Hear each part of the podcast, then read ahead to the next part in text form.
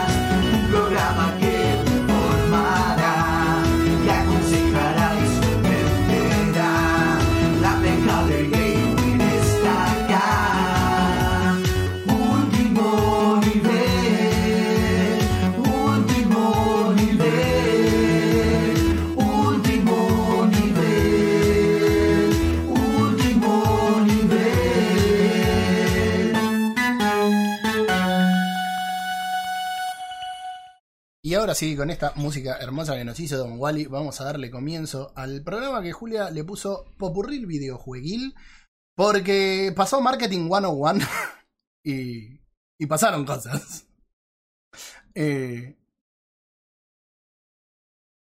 no importa, lo importante, lo importante es que fuiste creativa con todas las cosas lindas que hiciste de para es eso.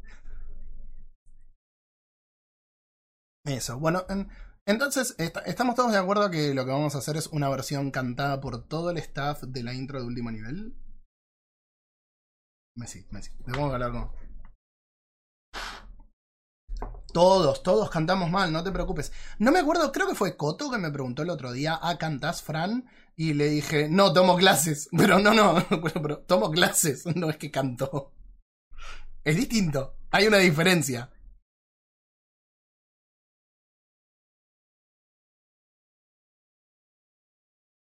No sé, no creo. No se escucha el resto por acá. Uf, muchas gracias, Maf. Me olvidé de abrirles el micrófono. Ah, Ahora desde sí. el celu no escucho a los chicos ahora. No, Ah. era yo, era yo. No, No les. no escucharon nuestra magia, se perdieron no, no. de todo. Menos mal, menos mal que no los escucharon. Menos La mal que no los escucharon. Las cosas que dijeron de ustedes. Los quiero Eh, mucho. Ahí está, ahí estamos. Los- Solo a Fran. No, ahora sí, ahora sí los van a escuchar. Los van a Porque escuchar te amo. wow, Opa. Te necesito. Bueno, eh, hoy vamos a tener un informe que nos prometió Nico, pero creo que nos mintió. O sea, ya sabemos que no podemos confiar en el informe de Nico, ni en el que no podemos nombrar porque se engualicha el programa. Eh, Ah, chicos. pero, como de costumbre, terminan saliendo programas bastante completos, cargados de noticias, de informes, de reviews y de cosas, porque eh, somos argentinos y está en nuestra sangre atar las cosas con alambre para que a último minuto funcionen muy bien. Excelentemente cierto. Excelentemente cierto. Así que, eh, no sé si quieren, ya que somos tres nada más, por ahí tenerlo un poquitito más flexible, como hicimos con Robin en el último programa, tener un poquito de charleta antes de arrancar con las noticias, o la señorita cronograma nos puede guiar, eh, el metrónomo del programa nos puede decir cómo va a ser el ritmo del día de hoy. No, eh, o sea, no, no, no me quiero poner la gorra, pero yo les diría que empecemos con, con las noticias y de última, si al final nos queda tiempo, ahí eh, nada, charlamos un poco sobre las novedades de Genshin. Ah, repesada. No, pero ahí charlamos, voy. muy bien. Parece muy bien. ahí charlamos un poco de, no sé, lo que quieran. Ay. Como Genshin. Bueno, claro. a ver, es verdad que vamos a perder Es verdad que vamos a perder un montón de tiempo. ¿Cómo le va, Fierecita? Buenas noches, bienvenida. Vamos a perder mucho tiempo ahora en la sección de noticias cuando tengamos que hablar, obviamente, de Abandon. Así que. Porque es, es inevitable no hablar de Abandon. Eh, Vamos con las noticias. Robert, Robert se quiere ir. Robert ya está pidiendo el pase. No, Eh, no, yo me quiero quedar forever. Así que lo que vamos a hacer ahora, déjame que acomode una cosa, porque Como a partir de ahora ustedes lo que van a ver es la nada misma. ¿Qué noticias tenés para el día de la fecha, Roberto? Noticias, tengo 10 noticias seleccionadas de nuestro fabuloso grupo de Facebook. Último nivel, punto de encuentro. Únanse para ver toda la magia. Semana a semana, día a día. Auspicia estas noticias. Agua mineral de Last of Us. Sin hongos para convertirte en zombie. Agua mineral de Last of Us. Anyway. Se te perdí, Fran. No rompo, Fran, con mis ocurrencias. Vamos con la primera noticia. Nueva generación, viejo enemigo. La pantalla negra de la muerte ataca a Xbox. Estás jodiendo, ya, ya, Sí. ya, pero acá está Volvió, vol- volvió. Las pobres Xbox One sufren de un pequeño error. Un pequeño error, chicos. Pantalla Ah, negra de la muerte. One. Sí, sí, que bueno. las La no- la- no, series está también, pasando- ¿eh? Le está pasando a varios insiders, porque por ejemplo, les largaron un parche para que prueben y qué sé yo, a ver. O sea, se las dieron a exigir y les pasó esto. Aparentemente la solución es ponerla en modo de fábrica y están largando nuevos parches para que esto no le pase a los usuarios en masa alrededor del mundo. Le hace Fran. A ver, Así que Fran, espero que nunca hay- te pase. espero que no. Hay algo sencillo. O sea, yo no entiendo cómo la gente participa de las betas con algo tan caro como un aparato. Es muy sencillo. Si vos me vas a decir, am- che, ¿querés participar de, si querés participar de la beta, buenísimo. Vos te haces responsable de lo que le pase a mi consola.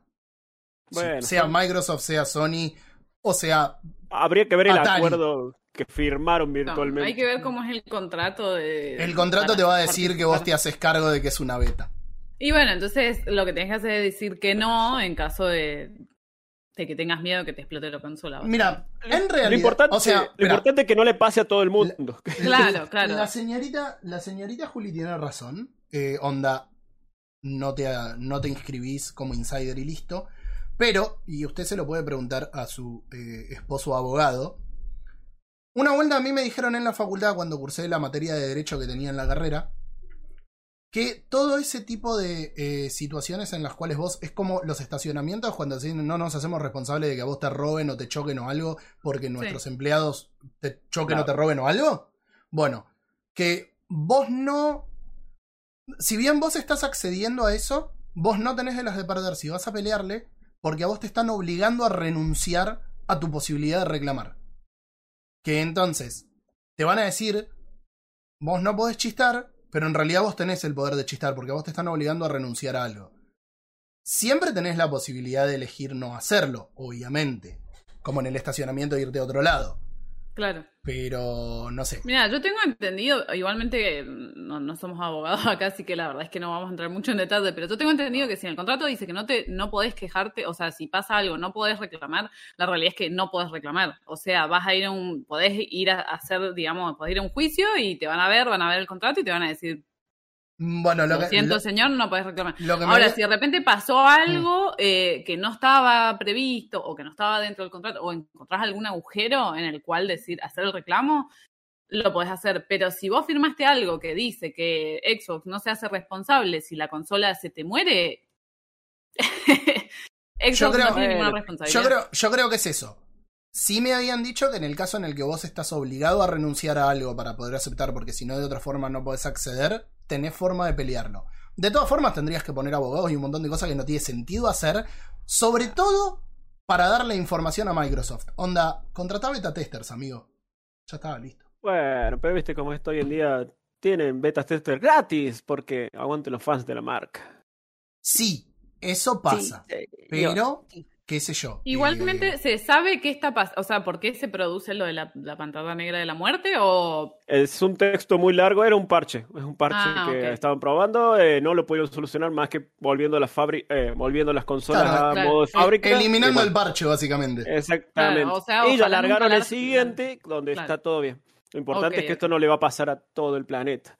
La verdad es un Bien. paso muy grande comparado con lo que pasó dos generaciones atrás, que te tenían que dar una máquina nueva directamente. O sea, Claro. Pasa que lo que pasó, lo que pasó dos generaciones atrás, eh, había cosas que estaban ligadas al hardware. Tanto la Mm. luz amarilla como la, el anillo rojo. claro, Y los briqueos de las plataformas, porque también había briqueos de, de las consolas. Que no me acuerdo qué, se, pro- qué lo producía, pero se briqueaban. no, haciendo un poco de historia, eso pasó porque querían ganarle el mercado a Sony y largar la consola como esté, pero falla, largala como pa. Mira, lástima que no pusiste ninguna noticia del modelo nuevo de, de PlayStation 5, de la reducción. Eh, porque ahí también había, Había, para ver. pero. Sí, pero. Eh, no no, pero está, pero está bueno. del tornillo, el pero tornillo está- mágico. No, el tornillo no, no, no, no. Redujeron. Redujeron gran parte del. del radiador de la Play 5.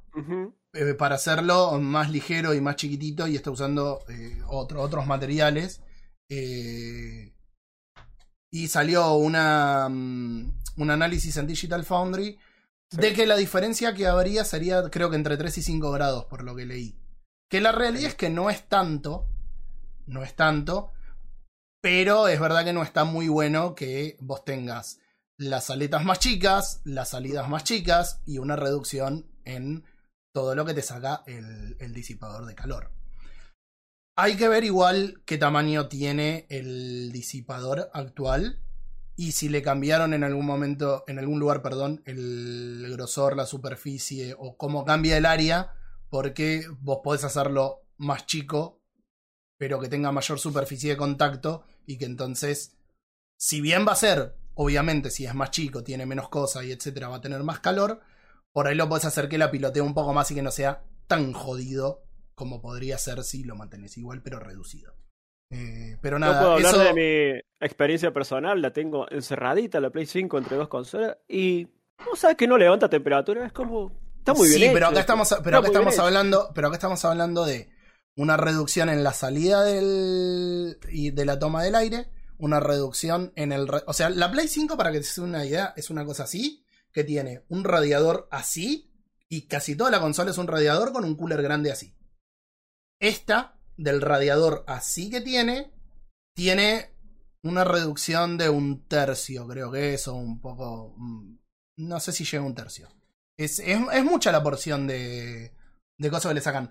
Pero, como no metimos la noticia y no queremos hablar Ya. tampoco de Moco de Pavo, Ya la metiste vos. la metiste. eh, no, busquen en Digital Foundry el video donde tiene la explicación y la comparación entre ambas plataformas para ver un análisis real y bien hecho de las diferencias que tienen ambas plataformas. Sí, señor, sí, señor. Y hablando de hablando de juegos, vamos a la siguiente noticia. Mi amor. Todo suyo, señor. Bueno, vamos a, al subtítulo mágico que le puse, que el oeste prohibido se acerca.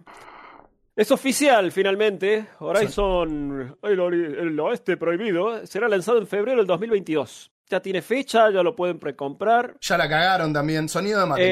Eh, ¿Por qué? Sonido de Que mate. la cagaron. Provecho. ¿No eh, vieron lo que hizo Sony? Sony- Yo soy el que le va a pegar a PlayStation hoy, ¿en serio? Es por- la remera que me puse. Un, un minuto, déjenme leer la noticia o decir de qué se trata. Aparte de que el juego va a salir en 2022, eh, ya se puede precomprar para PlayStation 4 a 60 dólares, para PlayStation 5 70, la versión Deluxe 80. Y si querés levelearlo de Play 4 a Play 5, tenés que. No se puede. No va a haber parche gratis, vas a tener que comprarlo de Y nuevo. no va a haber, y no va a haber por ahí parche. viene- Esperá, y no va a haber parche pago tampoco. y ahí viene, ahí viene lo que quiere decir Fran. Pégale a Sony, Fran. Ay, no. O sea, ya era suficientemente malo que vos tengas que pagar un update de PlayStation 4 a PlayStation 5 por las bondades del DualSense, el 4K, el lip sync a japonés eh, de Ghost of Tsushima. Que si nos ponemos a sumar todo eso y decimos, bueno, por ahí los 10 dólares el laburo, ponele que te lo valga, lo podemos discutir. Pero ahora, si vos tenés la versión de PlayStation 4 y te compraste una PlayStation 5, lo vas a poder usar en la PlayStation 5, pero no vas a poder usar la versión de PlayStation 5. Para eso te lo vas a tener que comprar de nuevo. Ok, ok. O sea, no es que perdés. Pará, pero pará. No perdés el juego. Lo seguís No. teniendo, pero tenés la versión de PlayStation 4. Sí, Digamos. pero si vos querés todas las bondades que vienen Sí, sí. No, como no podés, lo mejora tenés para PlayStation de 5 cero. tenés que pagarlo de cero. Una acá- desgracia. Acá quiero romper una lanza porque la verdad que Internet es un nido de hipócritas. O sea, eso no es una novedad. Eh, y le estaban pegando a PlayStation. Y leí un chabón que fue el único que tuvo dos dedos de frente. Sí, que la gente que es ultra fanboy de Microsoft, de Nintendo particularmente, no vamos a meter a Microsoft acá. Cuando Nintendo te cobra la versión Mm. deluxe que tiene ligeras mejoras, pero te vende el juego de nuevo, está bien porque Nintendo te está dando algo nuevo porque es para Switch, porque la gente no lo pudo jugar en la Wii U Ah. porque vendieron tres. Está mal. Punto. Están mal los dos casos. O sea, está mal lo que hace Nintendo y está mal lo que está haciendo Sony. O sea, no. Está mal, está mal que te cobren innecesariamente ese tipo de cosas o que te digan para jugarlo en la PlayStation 5 tenés que pagarlo de nuevo. Eso es un. Lo Me podés jugar en la PlayStation 5, lo que no podés jugar es la Sí, versión no de la- PlayStation 5. Claro, claro, Me claro. sorprende la falta de, de congruencia, porque con Ghost of Tsushima sí hicieron el pone un poquito más y le vele así. Claro. No sé Pará, por qué. O sea- Y con los No juegos anteriores, con los juegos anteriores, tenías las dos versiones. Yo el Crash lo tengo físico, el 4, para Play 4, lo puse en la Play 5, me bajé la versión de Play 5, butea con el de Play 4, pero juego con el RTX, con todo, la verdad se ve hermoso. El Crash eh, 4 en la Play 5 se ve espectacular. Claro. Eh, y anda espectacular. No Qué se- no se decisión tan rara. Qué No decisión tan rara. No sé. Es raro. Porque aparte-. Pareciera Pero- que están probando cosas distintas. Porque Claro, con algunos juegos te dejan, con otro te lo hacen pagar y con otro directamente comprarlo de nuevo.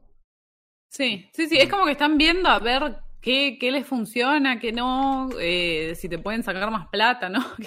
Ver, es una sí. cosa. La está pifiando, refiero, Sony, en el, digamos, en el- por lo menos en el principio de lo que es esta generación, está haciendo Yo- cosas muy raras. yo con lo de Ghost of Tsushima fui crítico y lo voy a sostener. Sí voy a dar, y después voy a hacer la reseña del Director's Cut, sí voy a dar el- la posibilidad del brazo a torcer porque con las cosas que trae, si vos me decís, mira, la verdad que el lip sync japonés, los, el 4, las resoluciones de 4K, eh, la implementación del DualSense que está muy, muy bien hecha. Eh, y estoy reseñando uno que la implementación del DualSense no está bien hecha, y ya van a poder leer la review la semana que viene. Eh, no, es de, no es de Play. Bueno, ya puedo decirlo, ya salió. Es del de Medium. pero la, la review va a salir la semana que viene. Eh, por ahí sí vale que vos te digas, mira, la verdad que para nuestra economía es una mierda, pero lo tenés que pagar. Puede ser, puedo estar equivocado. Ahora, que no te den ni siquiera esa posibilidad de hacer el upgrade y lo tengas que comprar de cero es una vergüenza. Eso sí es una Eso vergüenza literalmente. Sí, sí. Es Eh, un choreo. Pero bueno, Pero bueno, sigamos. Señor. qué sé yo. Bueno, Eh, no, una lástima, la verdad que estén, se estén manchando solos así con sus, Sí. con sus propios juegos. Ojo, Sí. igual Sony se está mandando cagadas. Pero Microsoft está en la misma. eh, la consola sigue sin tener juegos. Yo veo discusiones todos los días y me está Sí, defendiendo pero- por Game Pass, por Xcloud, porque podés jugar cinco generaciones de consolas. Está perfecto. Yo no me compré una serie X, una serie S, perdón, no me compré una serie X, para jugar cinco generaciones de consola. La tengo No, para, ju- eh, para jugar y reseñar tema- lo que el- viene adelante. Pero el tema es que Xbox te está dando más posibilidades. Sony está medio como que lo viejo no lo podés jugar, lo nuevo lo tenés que pagar carísimo, no hay tanto, y este tipo de cosas, tipo, ah, si querés jugar en Play 5 lo tenés que pagar de cero. Sí. Viejo, es lo mismo. Sí, Xbox está cometiendo errores también, pero por lo menos de repente vos te compras la consola y está bien, tendrás juegos viejos para jugar, pero tenés una biblioteca pero- gigantesca de cosas para jugar. Sí, pero. Y a muy ver, pero la biblioteca de PlayStation 4 la tenés entera si quieres jugar PlayStation 4. Puedes jugar la biblioteca de VR. Y tenés títulos de PlayStation 5, que son pocos. Porque son pocos. Son muy pocos. Pero tenés. Yo creo que Xbox, Xbox no tiene. Tengo el Psychonaut 2 nada más. Está bien, está bien, pero tiene todo lo de Game Pass, que está bien, son cosas viejas, pero por dos mangos jugás cosas. Pero bueno, por ejemplo, el, el Psychonauts también salió hace poquito. O sea, tiene mucho, mucho catálogo de cosas, si querés, viejas, pero tiene mucho catálogo. Ver, Sony está es, como. es pan y, es pan y circo. Pan y circo. Bueno. Habla- Es pan y de circo, Microsoft. boluda. Hablando de Microsoft. Oh, tengo que poner orden. Porque tengo la gorra. Muy bien, Hablando de Roberto. Microsoft. Vamos a la siguiente noticia. Hablando de Microsoft. Dale, dale. Chiquis. Chicos, chiquis. Eh, Bueno, eh, la espera infinita termina. Vamos. Halo Infinite se lanzará el 8 de diciembre. Con todo y ediciones especiales de Xbox Series X y un control muy hermoso.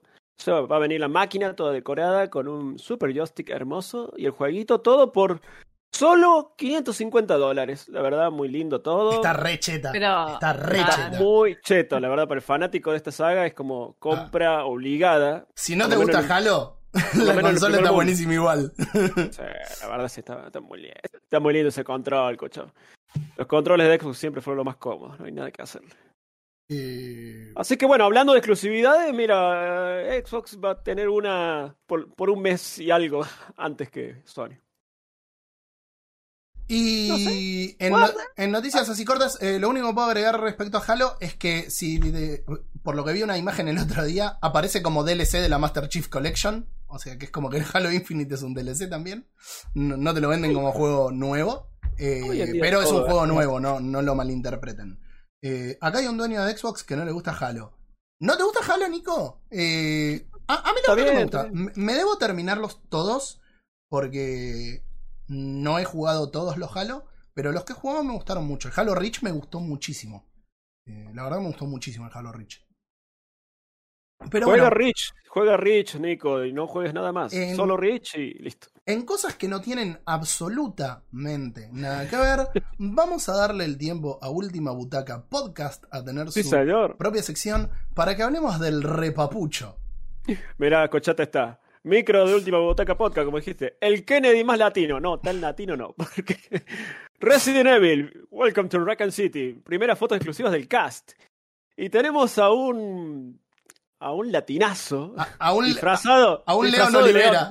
León. León Olivera con ese bigotito puber. Y yo le voy a ceder la palabra a Juli porque quiero quiero que se despache. Juli, todo tuyo. ¿Te gusta? No, yo lo que. Lo, les voy a decir lo que le, le dije. Se puso nerviosa. Eh, nada, no, me parece que de repente no se podría ser haber interpretado a Carlos, ese actor. De hecho, se parece al Carlos original. Mal. Y dale, viejo, el, el CGI de, de Leon en Resident Evil 2 Remake, Dios mío, te da 40 preinfartos y dale. O sea, nos tenemos que quedar al final con los Palangana- CGI porque lo- los actores que eligen. Palangana para Juli. Claro, entonces yo entiendo que a lo mejor no quieran usar el estereotipo de Cari Lindo, pero bueno, chicos, así es el personaje. O sea, no ver, veo mal es el- es que se personaje- use el, per- el personaje como es, que Es y bueno, y si querés más algo importante. inclusivo, claro, si querés algo un poco más inclusivo, lo tenés a, a Carlos. Es, es que, es que ese es el tema. A ver, Ha habido de todo, digamos, en Resident Evil, entonces me parece medio tonto cam- querer cambiar el estereotipo de Cari Lindo que tiene Leon por este chabón que no, no se parece en nada, o sea... Pero a mí, a mí Mirá. me mata cómo le queda el uniforme, el chaleco, le queda todo flotando. sí. Pa- pa- pa- Parezco yo disfrazado, que parezco. pare- Es que parece- un parece- parece un cosplay. medio mal hecho. Sí, sí. es terrible. Parece un ¿De qué cosplay. Comic Con saliste, Pero bueno, chicos, hay que reconocer una cosa. En eso Netflix es medio, medio caco de que hace lo que quiere con los personajes. Hace Sí, lo que nota. quiere. Sí, sí. Eh, en The Witcher se vio en el cual dijeron, bueno, no vamos a sexualizar a ningún personaje mujer porque están bastante menos sexualizadas. Ah, pero Henry- Geralt de repente es el tipo más sensual de la Tierra y vos decís, pero viejo... bueno, pero es, que es Henry, es Henry Cavill, o sea, no, no podés no sensualizarlo. Henry, me, Eh, tiro, no, me tiro tu botella en el pecho y entonces, la veo Twitch. Netflix hace lo que quiere, chico, con las adaptaciones. Eh. Entonces no, no, no me extraña que hayan hecho esto. Me, me decepciona un poco, obviamente, pero bueno. A, a ver, yo, Siempre tengo el CGI de Leon. yo espero. Yo tengo dos o tres cosas para decir. Yo espero que esté buena. Siempre. Yo es lo que siempre digo. O sea, si a vos te sacan una película o una adaptación. eh, tenés la posibilidad de que sea buena. Si es mala, putearemos, pero estuvo la posibilidad de, de tenerla bien hecha. Eh, querían ser inclusivos, es como dice Juli. mm, Hacé un mix y metelo a Carlos. Si no se llama Resident Evil 1, no se llama Resident Evil 2, se llama Resident Evil Welcome Claro. to Raccoon City. Podías tenerlo tranquilamente todo mezclado. Y este pibe lo afeitás y le cortás el pelo y posta es Carlos Olivera del, del el original, no el, el del remake. 1. Y con el pelo así es el del remake. O sea, ya está. Es, Pero es sí, igual. no sé, son esas decisiones extrañas que toma Netflix en pos por ahí de, de la inclusión que a mi gusto eh, Netflix la hace demasiado forzada y otras empresas que no. Pero mm, re innecesario, no sé. Lo lindo Capaz que que, este, cuando- como decís vos, está buena la serie, pero Aparte, la adaptación... Ah, espera, hay, hay un problema aparte. Leon Kennedy. O sea, le habían puesto el nombre más americano que le podían poner y era un rubiecito cari lindo. Carlos, Bueno, Oli- de- Carlos Olivera ya era de León López ascendencia. este. Claro, Carlos Olivera ya era de ascendencia latina. Claro. Y está perfecto el personaje. Y es alto Eh, papucho también, o sea... ¡Claro! De hecho, perdonen, ¿eh? Pero. Carlos arriba de Leon siempre, ¿eh? No, no, bueno. Sí. De- sí, depende sí. qué versión, Qué depende qué versión. La original.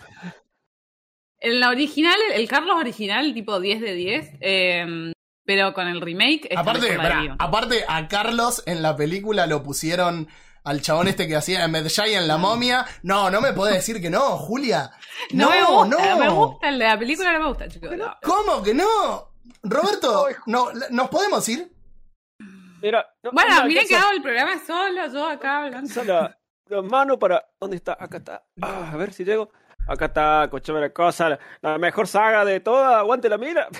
No, bueno. Yo, yo igual las primeras, Ah. las primeras tres las banco, eh. A mí las primeras tres me gustaron. Eh, Yo desconecté la mente y disfruté todas. Así. Ah, a eso, a eso iba. La, la última me gustó también, la 6. Es, es una fumada que no tiene nada que ver. Es un quilombo hermoso. Desde la 1, nada, tío. Eh, no, Claro, pero la historia pero- es como. Pero las primeras Pero dos, bueno. las primeras dos son adaptaciones de un montón de elementos de los juegos. Mirad el making of de la segunda, que está muy bueno. Eh, Todo- ahora, Sobre todo el malo de los Power Rangers, que es Nemesis. no, pero, pero tiene, pero tiene sentido. ¿eh? Yo una vuelta lo había contado eso. El Némesis que nosotros vemos en la película es canon. Pero no es el Némesis de la de Resident Evil 3. Es una de las iteraciones y en el remake lo explican un poco mejor. Pasa que Canon de hab- había que leer el background de Nemesis, que no estaba en los juegos, estaba en uno de los libros. Eh, pero bueno, no tiene nada que ver eso. Eso quería, Eh. eso quería decir. Por lo menos este Leon Kennedy es mejor que el Leon Kennedy de las películas de Jovovich. Pues, a ver, chicos, yo creo Hay que. que en verlo en conclusión- movimiento. Era Michael En Scofield, conclusión, yo creo que puede ser recontra disfrutable la serie y puede estar buenísima. Y la realidad es que no te hace la diferencia si es rubio o no. Esta es la realidad. Así que creo que lo- se puede disfrutar igual. Veremos si, en fin, es, eh, digamos, está buena la serie o no. Eh, pero bueno, a veces uno quiere ver a, a los personajes del juego, eh, digamos, en, la, en carne y hueso. Y bueno, Bien adaptados. Pero igualmente puede que la serie esté buenísima y ya les digo, no, no creo que vaya a hacer la diferencia si es o no rubio. No, además, cuando- Pero bueno, ya fue. Carlos- Veremos, veremos qué pasa en, en el resto de los aspectos de la adaptación. Cuando parezca Carlos van a castear al austríaco más rubio que encuentren, porque así son. Mal, mal, mal, mal. Eh, o, o- o van a ir, no sé. No, me, me- me iba a ir a la mierda, nos iban a cancelar. Mejor pasemos a la siguiente mierda, noticia. A la siguiente noticia. ¿Qué. Vamos, No More, No More Heroes. A otra cosa Mm. mariposa. ¿Por qué? Porque el creador de No More Heroes está trabajando en tres sagas nuevas y dijo, ya está. Ah, bueno. Termina la saga en el 3, no molesten más. Está trabajando en tres jueguitos nuevos. Nuestro amigo Suda51, que algún día traeré muchos jueguitos y hablaré de él porque me encantan sus juegos. Por más que se fume un tres tiros a veces. Eh, ¿Dijo de qué se van a tratar estos tres proyectos? No, simplemente están trabajando en tres sagas nuevas y que le gustaría hacer un juego de Deadpool. Y la verdad tiene todo el feeling para hacer un juego del mercenario Bocazas, de masacre. Ojalá que se le dé algún día, ojalá que se le dé porque juegazos todo, la verdad. No sé si comparte me gusta, pero yo Eh, algún día partiré una lanza Yo probé Por- el. por varios jueguitos. Dime. Esa gorrita. ¿Cómo le va, Sakichanes? Bienvenido. Eh, yo probé el 1 y la verdad no me gustó. Porque Y- tenés que mover mucho las manitos, porque No, no, no sé, no me gustó. La verdad no me gustó. No me gustó cómo se veía, no me gustó cómo se no jugaba. te gustó el humor, no te, no te gustó Eh, nada, listo, no me gustó nada, no, me gustó nada. no te gustó nada. Pero me dijeron que el 2 estaba muy bueno y le quería dar una chance. Y lo que había visto del No More Heroes 3 me había llamado más. De hecho, tengo ganas de comprarlo para, para ver qué onda. Y eso te lo me echo con una noticia que no estaba. eh, pero a partir del primero de septiembre, Argentina tiene una eShop oficial en eh, la Nintendo Switch. No, ¿Nintendo hizo la tarea? no con la tienda argentina, muchas gracias. eh, muchas gracias, Mike, por el host. ¿Cómo le va, señor? No solamente. Perdón, no solamente. so- no solamente no. No a través de una página como teníamos ahora que nos daba códigos americanos, sino que desde el menú Home en la Nintendo Switch vamos a poder acceder a una store argentina y comprar eh, en moneda local. ¿Cuántos años tardaron? ¿Cuatro? Cuatro. Bien. Está bien, pero por, pero por lo menos llegó. ¿Para hacer Nintendo? Bien. A ver, Bien. yo en su momento cuando estaba en otro medio había entrevistado al gerente para LATAM de, de Nintendo en- cuando vinieron para la Argentina Game Show y le pregunté por esto porque fue justo cuando Arge- Nintendo desembarcó de nuevo en el país después de muchos años y venía el tema de la Store. Lo que habían evaluado en su momento era que en lugar de poner una Store creían conveniente que lo que más convenía era vender a través de otro frente los códigos americanos y que la gente compre en pesos que si se podía más adelante, se iba a hacer una eShop. Se tomaron su tiempo, evidentemente habrán considerado que en Argentina sí venden como para dedicarle más lugar al mercado, lo cual es bueno. O sea que Nintendo se ha tomado esa decisión, por lo menos quiere decir que a la plataforma en el país le está yendo lo suficientemente bien y que ellos tienen suficientemente en cuenta a la Argentina. Así que Claro. me, me parece que es una buena noticia. Chicos, me voy a poner la gorra y les voy a decir que le pasemos un poco de nafta a las noticias porque nos quedan varias. Upa, Y se nos dale. Dale, vamos, yo, la, la, la, la, la, la, tirame la siguiente. Ya está, ya está, y- usted, el vamos, muchacho. Vamos, va, que el último apague la luz de la madre base, de la base madre. ¿Por qué? Que, que estoy hablando. Konami cerrará los servidores de Metal Gear 5 y Metal Gear Survive en PlayStation 3 y Xbox 360. O sea, no sé quién Ah. jugaba eso todavía, pero Sí, ya está, Adiós. había caducado hace rato, me parece eso. adiós para siempre. Así que, a menos que Frank, el fanático, tenga algo para decir, pasamos a la siguiente noticia. Nada, lo único que tengo para decir es lo mismo de siempre. Eh, es el problema de por qué los juegos no tienen que tener eh, conexión online todo el tiempo. Metal Gear Survive depende del online para que vos puedas jugar. No es una cuestión de- del multiplayer nada más. Entonces Bueno. eso, para el que lo tenga en PlayStation 3, que no sabía que estaba en PlayStation 3, eh, sí es un problema. Así Y bueno. que- Y se fueron, se fueron. Y vamos a la noticia de Nintendo. ¿Te parece? ¿Te parece Dale. bonito? Dale. Tarde pero seguro, una de Nintendo, vamos. Un Otra. reporte apunta que. Sí, vamos, siempre Nintendo es así. Reporte apunta que Nintendo Switch Online sumará juegos de Game Boy y Game Boy Color. Así que va a ser súper portátil, más portátil que nunca. No sé, hay fanáticos que querrán jugar seguramente todos los Pokémon desde el comienzo, así que van a estar muy felices jugando en el subte, esquivando las manos ajenas. Felicidad para Bien todos. que, que no tengas que emularlos, o sea, si bien era súper fácil hacerlo, eh, que de repente tengas todo en el mismo lugar, creo que siempre suma. La foto yo no confiaría, porque va que está súper contento. Muchas gracias, Carita, por el host. Yo no confiaría que sea oficial. La googleé, estaba la foto. Por ahora es rumor, eh. Por ahora es rumor. Rumorología. Y hablando de rumores, vamos a la siguiente noticia. ¿Te parece? ¿Qué otros rumores? Es Este rumor es suyo. importante. Es todo suyo. A ver.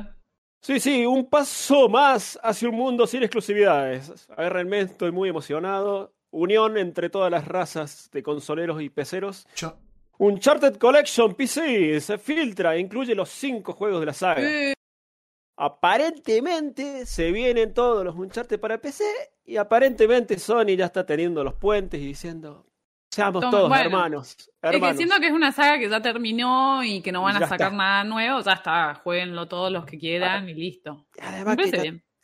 Vamos, que todos, que todos salgan todo y que todos sean felices. Yo me, yo me voy a poner la gorra como de costumbre. eh, Qué raro. me parece, no, me parece bien que después de tantos años un juego así salga, porque aparte a PlayStation le va a significar plata. Pero eso de un mundo sin exclusividades, y el otro día discutí con alguien en Twitter. Yo evito discutir en Twitter, pero discutí con alguien en Twitter. Twitter es para Eh, discutir. es para discu- Sí, pero evito porque me engrano. Eh, yo creo que las exclusividades son necesarias. Más allá de que cagan a la gente, porque no podés acceder. Mm. Bueno, Fran, Pero- siempre- Sí, chicos, para Ojo. mí eso da para Siempre, un programa de existir. debate, porque da para muy largo. eh, Sí. eh, Sí, sí. Tiene muchas aristas el tema de las exclusividades, muchas. siempre van a existir, pero ahora van a ser temporales, van a ser un Claro. año, dos años, una generación, pero ya está, todo tiene que salir en todo porque que, tiene Porque que además es más rentable, es Sí, más rentable. Los no juegos tiene- cuestan ya cada vez no- más. sí. Claro, ya no tiene sentido. agradezcanle- eh, Agradezcanle a, a Microsoft que dio el ejemplo. Saki-chan, te voy a pedir que abras de nuevo Taktakuken para ir a discutirte en vivo. No me, no me hagas, no me hagas calentar. Mira, mejor, mejor pasemos a la próxima noticia. Pero no, eh, che, guardemos mí- ese tema para un próximo Dale. debate. Está De bueno. hecho, A mí lo haceme anoto. Haceme calentar todo lo que quieras. En fin. Opa. ¿Verdad? ¡Opa! Se Opa, opa. ¿por qué? Vamos a la siguiente noticia porque Golden Avengers contra los fantasmas. ¿De qué, de qué estoy hablando? Se filtra, mentira, no se filtra nada. Muestren el primer vistazo y jugabilidad de Midnight Suns. ¿Qué? Midnight. Un juego de, un juego de, de los Avengers, de Marvel, de, de los pibes, que es un juego de los creadores de XCOM, así, de estrategia. No sé, Marvel está saliendo por todos lados, también vienen juegos raros. Capaz que es mejor que el, el de Square, ese horrible. Así que Eh, me parece bien para el que le interese. No sé, sos Marvelita, le vas a entrar seguro. No sos Marvelita y vas jugate una demo cuando esté disponible. Usted, Frank, que es tan fanático de todos los géneros y todos los juegos, ¿qué, Eh, opina? De estos Avengers dorados. No sé si, no sé si lo jugaría, me llamó la atención lo que vi el tráiler de historia de Midnight Suns, si es basado en un cómic no lo conozco, pero el tráiler me, me llamó la atención. Este tipo de juegos es bastante complejo y es como que capaz que lo agarras al principio y está bueno, pero se me hace difícil de digerir. Yo sé que Fio que ahora está streameando, así que no está por acá, lo, lo juega. Eh, Ujú. Es fanática de XCOM, así que por, por ahí va a estar re contenta. Estaría bueno hablar con, con alguien que realmente juegue este tipo de juegos. Eh, con el tema de las cartas me hizo acordar al Metal Gear Acid, más que a, más que a la saga XCOM. Eso me hace acordar al Kingdom Hearts Chain of Memories, chicos. Que no También. estaba bueno. Me Bueno, pero eso- uno, uno relaciona todo, cualquier cosa con Metal Gear, y otra, Y otra todo con Kingdom Hearts. Y a mí me hace acordar al Arkham, porque, claro, bajen un cambio. No, sí, es rara la elección de un juego por turno de, de, de Avengers. O sea, no, no estoy entendiendo por qué no hacen un fucking eh, juego de acción sin tantas vueltas, sin tanto grindeo como el de Square. sin- de- ¿Por qué lo Porque- complican tanto? Hay Porque- todo en la vida. Porque evidentemente hay gente a la que le gustan los RPG, hay gente a la que le gustan los juegos largos y, y están tratando, eso sí, por ahí es alargarlo artificialmente, o sea, hacer un RPG que te dura 200 horas. Eh, y evidentemente tienen de dónde garronear. A ver, yo este no lo Sí. compraría. Me gustaría probarlo, yo no lo compraría. Eh, Pedilo no, para no es reseñar mi tipo de juego. No sé si lo reseñaría, no, no me considero en, en ¿Sabes las tenés que capacidades de para- reseñarlo. ¿Sabes qué tenés que pedir para reseñar? Pásame la siguiente noticia. ¿Por qué? Porque Never End Story. Mira la- La, la, la, La la, foto, la, la la, foto la, es un meme. No sé quién lo hizo si no le hubiera A dado. ver el meme. Ay. Chicos, la historia sin fin. ¿Por qué? Porque otra vez Abandon señala que el juego estará en 2022 y cambiará su nombre. No me jodas. ¿En serio? Bueno, lo que estábamos hablando fuera del programa con Fran, o por lo menos Tírenlo, lo que yo le tírenlo, decía, tírenlo. es que Vamos. Yo estaba re en el tren, y sigo estando en el tren del hype de que es algo relacionado a Kojima, pero ya esto me parece una desprolijidad total, me parece espantoso de parte de todo el mundo, de parte de PlayStation, de no decir nada al respecto, de no decirle, chicos, esto es una basura. No sé qué está pasando acá, no sé qué va a pasar, pero me parece desprolijo y me parece, la verdad, bastante vergonzoso que, que esté saliendo así, que digan que este no es el nombre final, que se sigan haciendo los misteriosos. Mm, Fue divertido un rato, el marketing está bueno, pero chicos, ya empiecen a mostrar A algo porque ya está aburriendo el asunto. Yo no entiendo parcialmente algunas de las cosas que vos eh, decís, Juli. O sea, las, las comparto, no entiendo lo mismo. Eh, es lo que hablábamos fuera del programa. O sea, yo no creo. Y acá es donde sí hay que hacer una diferencia. Una cosa es que PlayStation 5 publique un juego. Y otra cosa es que un juego sea publicado en PlayStation 5. Si los chabones lo van a sacar en PlayStation 5, Sony no va a tener nada que ver. Sí por ahí, si se está haciendo mucho ruido y mucho Kojima y mucho Silent Hill y todo, que le digan, che, amigo, ¿por qué no apurás el tema del tráiler? Porque esto nos va a perjudicar a nosotros. Eso sí por ahí me suena raro. Pero no sé hasta qué punto tiene injerencia como para hacerlo. Por ahí a Sony le chupa un huevo decir, seguí haciendo lo que vos quieras, si a vos te matan, va a ser problema tuyo. Total, vos me vas a tener que pagar. Entonces, capaz que no tiene nada que ver. Según Eh, sus declaraciones, dicen, pero- lo anunciamos su- demasiado pronto, dicen las declaraciones. Y sí, maestro, me parece que demasiado pronto te mandaste a la El- pelopincho con una ballena. Pará. El tema y para con mí todas es las cierto cosas el- que hicieron. y que se la jugaron solitos. ¿Para vos es cierto? Sí, no, no, no publiques, o sea, para mí no publiques, no hagas tanto ruido en relación a que es de Kojima, la imagen esa con el chabón del parche, el no sé qué. No hagas tanto misterio si no tenés nada. O sea, es como, ¿para qué hiciste tanto marketing si la, te está funcionando mal? No sé, es raro, chicos. Es muy raro Yo- y no, no sé qué, qué más decir al respecto. Yo, yo creo que Hay que esperar y ver. Yo creo que el chabón se quiso pasar de piola y decir, a mí me están gastando con lo de Kojima, les voy a dar Kojima. Y, y le salió No mal porque te van a putear, porque si no sos Kojima, te van a putear. O sea, Ay, es que es sí, sencillo.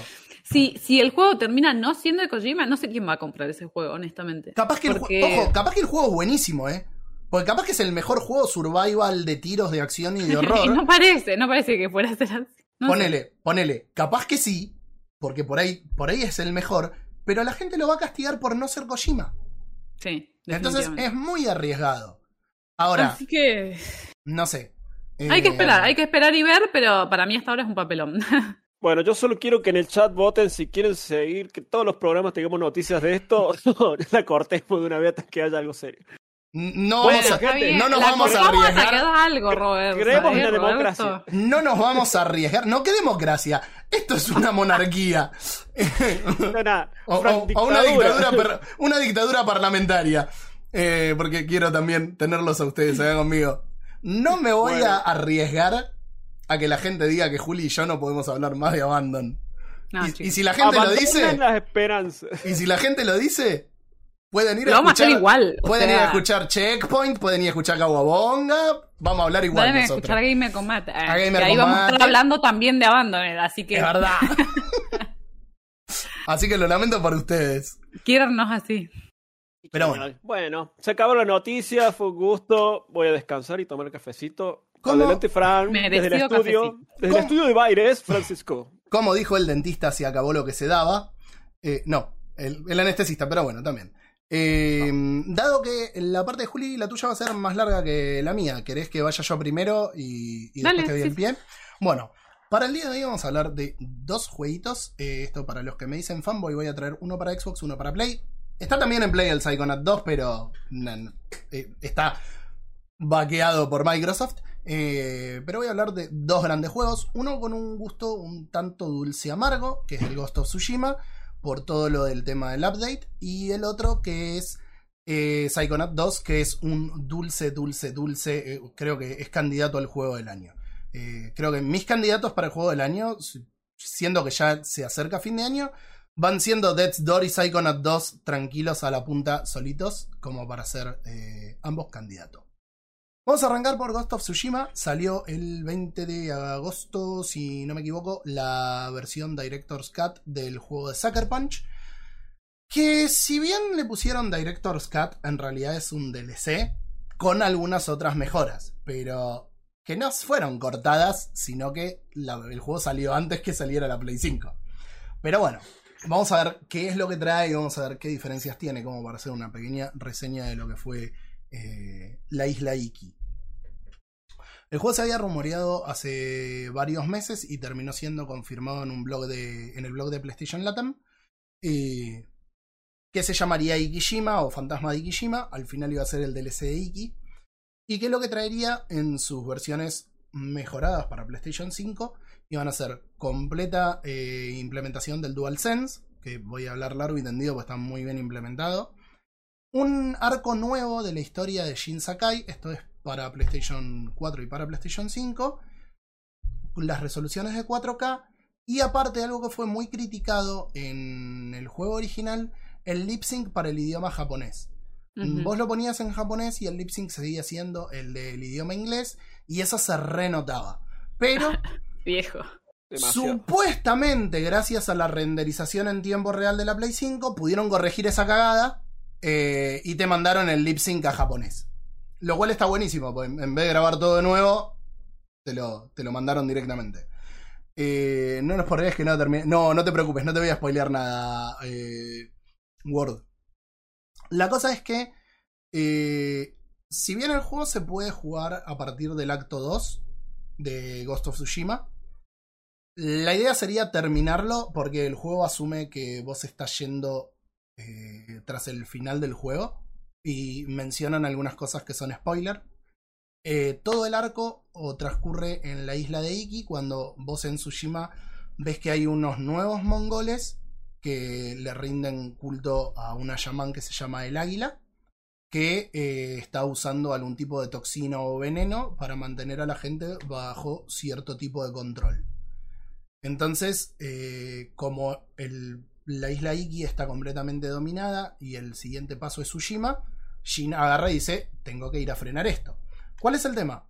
En la isla Iki es donde ocurre un evento pivotal en la vida de, Sakai que le define un montón de cosas que lo llevan a cuestionarse y a tomar las decisiones que toma en Ghost of Tsushima. Si evitamos hacer cualquier spoiler de- del juego. Muchas gracias aquí por el host. Em, la isla de. Ah, ok, la isla de Iki, listo. Entonces, eh, en la isla de Iki eh, ocurre, que esto. Pequeño spoiler, pero ocurre, te lo mencionan al principio de Ghost of Tsushima, es donde matan al padre de Jin. Eh, un evento que recontra marca a Jin de por vida, porque él se siente muy culpable. Entonces, la búsqueda es muy personal y es como un viaje de aceptación de todo eso. Mientras a vos te drogaron con el veneno este del águila y vas siendo víctima de algunas alucinaciones. Entonces, es como que vos vas teniendo la trama contra los mongoles y toda la trama de qué fue lo que pasó.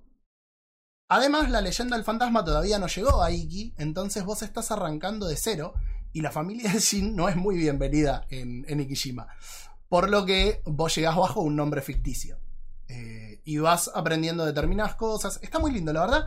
El arco es muy bueno. Si disfrutaron Ghost of Tsushima, es muy recomendable para jugar. Eh, y acá viene la otra parte. El upgrade a PlayStation 5 cuesta 10 dólares. Mm. Eh, el DualSense está muy bien implementado. Eh, la gente de Sucker Punch ya había hecho un muy buen trabajo en lo que era usar el Dual el DualShock 4 para hacerte sentir un montón de cosas. Por ejemplo, cuando vos abrías una puerta, en el micrófono escuchabas el ruido de la puerta y la vibración hacía un poco el efecto de eh, que sentías que estaban abriendo una puerta. Claro. Pero no tenía cosas como la tensión del arco en los gatillos o la espada cuando choca contra el acero. Algo que yo critiqué mucho que no estuviera en Demon Souls, porque la verdad que con el DualSense lo tendrían que haber implementado. Acá que hicieron, el tema de las puertas se siente mucho más. Cuando vos estás nadando se siente una vibración en las manos en todo el control como si el agua te estuviera rozando el, cuerpo de Jin, digamos. Cuando vos bloqueas una espada, si el bloqueo es medio fugaz, o sea que agarra de refilón, el- la vibración se siente suave, pero si el golpe es más romo, más duro, se siente bien duro en, el, en la vibración. Cuando vos estás caminando, como puse en la review, pues pies de pluma, no... Que de paso vamos a tirar, para que puedan ver las reviews, vamos a tirar el comando. Eh, no sentís nada, pero cuando empezás a correr, o cuando corres más fuerte, se sienten ya las pisadas, lo mismo que el galope del caballo, se sienten en distintas superficies, no es lo mismo como lo sentís cuando corres en madera que cuando corres en piedra o en grava. Está muy bien implementado todo eso. El arco, vos tenés do- dos tipos de arco en el juego. Digamos, el que es de mayor fuerza, que con esas flechas reventás todo, que es un arco más grande, no es como el arco chico, eh, requiere que vos tenses mucho más y sentís más fuerza en, en el gatillo, se responde mucho más. Y el otro es como que ofrece cierta resistencia, pero la tensión que sentís es menor.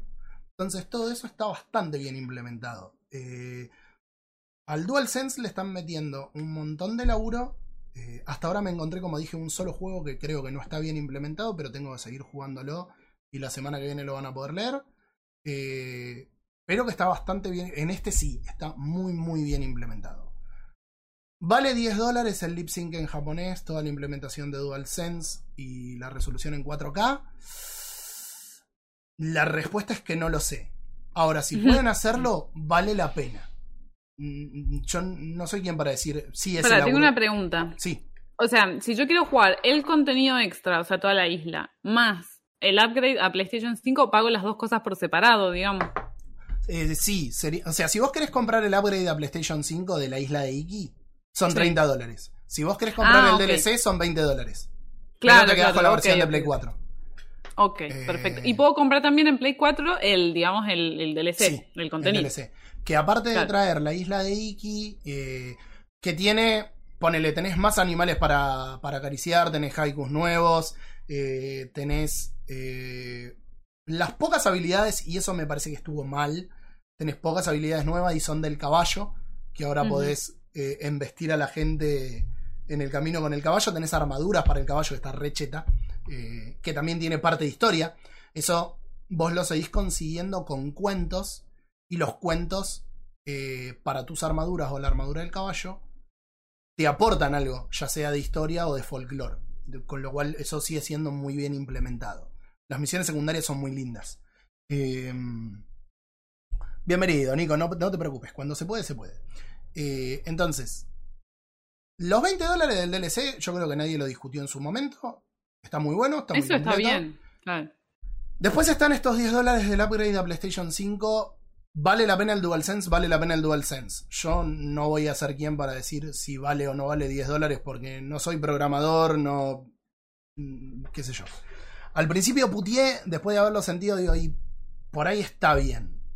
Pero qué sé yo, no, no lo sé. Que creo que es un chiche y que es algo que al ser opcional, eso está bueno, no te obligan, digamos, no te obligan a sí o sí tener que pagarlo, eso creo que está bien, que lo puedas elegir y... mm, Te profundiza. Me parece, me, me parece que, que PlayStation 5 está entrando en esto, o sea, PlayStation, Sony está Sí. entrando en esto de, de empezar a cobrarte por cualquier huevada. Pero bueno, siendo que es opcional, me parece que bueno, el que quiera tenerlo lo puede y lo puede Ah. pagar está bien y si no, lo puede, o sea, podés jugar el contenido, digamos, A ver. extra pagando otra cosa y está bien también. ¿Te profundiza la experiencia?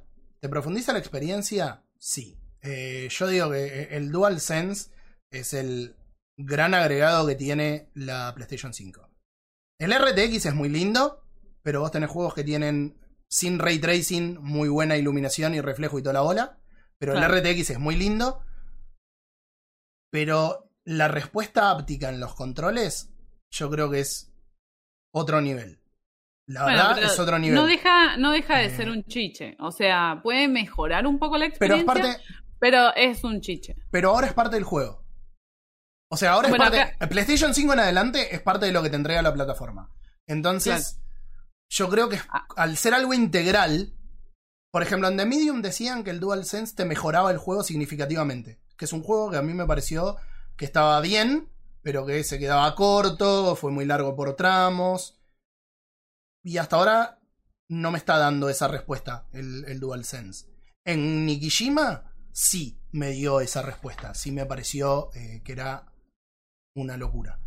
Te están Pero bueno. preguntando en el chat, Sí, es- Fran, si, si no compras el upgrade, ¿no podés jugar a Ghost en PlayStation 5? Te preguntan. Sí, podés jugar la versión de PlayStation 4, pero no vas a tener los 4K, no vas a tener el lip sync en japonés, ni toda la implementación del DualSense. Por eso, es como, es como un chiche, justamente. O sea, podés jugar la versión de Play 4, disfrutarlo igual, jugar el contenido del DLC, obviamente pagando el DLC, pero es Sí. como que nadie te obliga a pagar esos 10 dólares. Es si vos querés, vas a tener todos estos detalles que puede que te mejoren la experiencia, como puede que te Ujú. chupen un huevo, pero es opcional. Creo que eso es lo interesante acá, que Sí. sea algo opcional Ahora, y que no te obliguen. volviendo a la otra noticia, y en un poco de acuerdo con lo que estás diciendo vos, Juli, eh, si vos tenés los juegos que el upgrade te lo daban gratis, pero ponele que no te daban lo del DualSense antes. Entonces, por, por eso es que ahí no termino de darme cuenta si esos 10 dólares de diferencia que te cobran esté bien o Sí, está mal que lo te valen o no. Por eso no sé, porque antes te daban el upgrade con el juego. Ahora eh, no te lo dan. Y van a pasar a que no te van a dejar ni siquiera comprarlo. Yo creo que si va a ser malo, es preferible que te lo hagan comprar si vos lo querés y no que te obliguen a comprar Claro. el juego. Sí, para mí es eso. O sea, este sistema, digamos, sería, si querés, Sí. el ideal de que, bueno, vos elijas si querés jugar la versión de Play 4 en Play 5 y si querés podés pagar extra y tener esos detalles. Eh, digamos Me que parece lo ideal. está mal, pero no tan mal. Claro, exactamente. El problema es que estamos en Pasando- Argentina y 10 dólares es mucha es mucha. plata en Ese, ese momento. ese es el tema. Ese es el tema. Eh, bueno, Personalmente voy a esperar una oferta importante. No le voy a entrar ni en dope. sí, sí. A ver, si podés esperar una oferta, seguramente. Ahora para Navidad, seguramente lo pongan en oferta. No tengo apuro. Eh, no, si lo usás para jugar al Genshin, yo te voy a. bueno, ya pasé de imagen, eh, pero sí, es como dice Robert, o sea, el gran problema es. A ver, yo siempre, y por eso a mí no me gusta eh, meterme en si vale o no vale. Porque yo no le puedo decir a, a, a Sucker Punch, no a PlayStation o al estudio que sea que lo hace. No, no cobres por ese trabajo extra que vos hiciste, porque eh, considero que tiene que venir de base. Porque no, no sé si se lo puedo decir. Ahora, yo tampoco tuve que pagar el upgrade. Porque lo, lo reseñé. Entonces, yo entiendo a la persona que me diga, yo no quiero pagar 10 dólares. Entonces, te lo entiendo. Está perfecto, te bronca. Sí, la que me parece peor de todas es que si vos querés el juego, tengas que comprarlo de nuevo y no que te pagues una diferencia. Esa es la peor de todas. Pero bueno, eh, hizo la gran Nintendo. PlayStation está haciendo la gran Nintendo. Eh, ¡Qué loco! Lo loco es que entregaron un parche, eso no to- tocamos ninguna noticia, pero eh, tiraron un parche para Horizon Zero Dawn para poder jugar el juego con mejoras y todo, pero para el 2 te hacen este tema de que vas a tener que pagar todo de vuelta. es, Eh, es in- inentendible. inconsi- inconsistente, inconsistente la decisión, la verdad. No sé qué está pasando Yo en le, diría, yo le diría a la gente, quéjense. quéjense. Porque por ahí después reculan, como han regulado, no me acuerdo con qué cosa, y después te dicen, bueno, no, ¿sabes qué? Si querés el upgrade, podés pagarlo. Y no comprarlo de nuevo. Porque sí me parece nefasto. Salvo que lo que quieran hacer es cercenar el vínculo entre PlayStation 4 y PlayStation 5, que como dijimos muchas veces con Juli, me parece sano que vayan soltando la mano. El problema es que no hay plataformas vendidas. Por todo lo del COVID y to- todo lo que pasó. Pero bueno, veremos qué pasa. Ahora, para pasar a la imagen que tenemos ahora, el otro juego que eh, jugué extensamente, me escupí todo, perdón, eh, fue el Psychonaut 2. Eh, para quienes no hayan jugado el Psychonaut en el 2004, si no me equivoco, es un juego de culto que yo me perdí en su momento. eh, que me debo en realidad, porque no, no, no, no lo- no logré jugarlo. O sea, lo jugué poquitito. Yo lo conté en un stream esto. Lo jugué muy poquitito, pero lo estaba jugando con teclado. Y es un juego para jugar con control. Pero no tenía control. Y cuando me compré control, nunca lo pude empezar de nuevo. Eh, Spoilers ahead, los controles siguen siendo medio una garcha. Incluso en, en este. Pero el resto del juego es fantástico. Como dije, para mí va a perfilar a ser uno de los juegos del año. Es una secuela directa del Psychonauts 1 y del Rumble- eh, Rumbos of Ruin de, mm, que salió para VR. Que es esas cosas medio chotas, decís, tenés el juego en una plataforma, eh, la pseudo secuela exclusiva para VR y la otra secuela en otro lado, pero bueno, la gente lo puede jugar en PC igual. Y- pero retoma donde se quedó el escape de Rombos of Ruin. Que eh, para los que no lo hayan jugado no es tanto problema porque el juego te recapitula todo. Ah, y ahora, bien, sí, sí, te, te- te cuentan en un videito de unos 5 minutos más o menos todo lo que pasó. Eh, vos estás llegando al headquarters de, de los Psychonauts, eh, arrancás en un constructo mental porque eh, estamos tratando de ver eh, quién le estuve dando a la saga, es hermoso, no sé de cuál hablas KM, eh, del Psycho. Del Psychonauts, parece. sí, Sí, Eh, cuando estás en el constructo mental, estás tratando de ver qué fue lo que pasó en el final de, los anteriores. Y, y vos llegás al, al headquarter de los Psychonauts. A vos te ponen como becario, porque dicen, no, no podemos confiar en que te hayan hecho Psychonaut con dos días de- de haber hecho las cosas bien. Vas a ser un becario. Y entonces se te abre un mundo de cosas. Porque el juego es como. Es una especie de tipo sandbox o que tiene regiones conect- interconectadas, pero regiones grandes, eh, en el cual vos vas a ir haciendo plataformas, tiene algunos elementos medio metroidvanescos porque necesitas ciertas habilidades para poder volver más adelante y, y acceder a otras zonas. Tiene muchos coleccionables, tiene muchos niveles para subir. De hecho, puedes subir creo que hasta 106 niveles, si no recuerdo mal. Eh, y cuando vos terminás el juego, podés seguir subiendo y podés visitar para los que no han jugado, vos en Psychonauts eh, son personajes que tienen determinadas habilidades psíquicas, eh, piroquinesis, telequinesis, eh, levitación, eh, y te podés meter en los cerebros de determinados personajes, que acá es donde creo que es lo, lo más jugoso de todo, de todo el juego.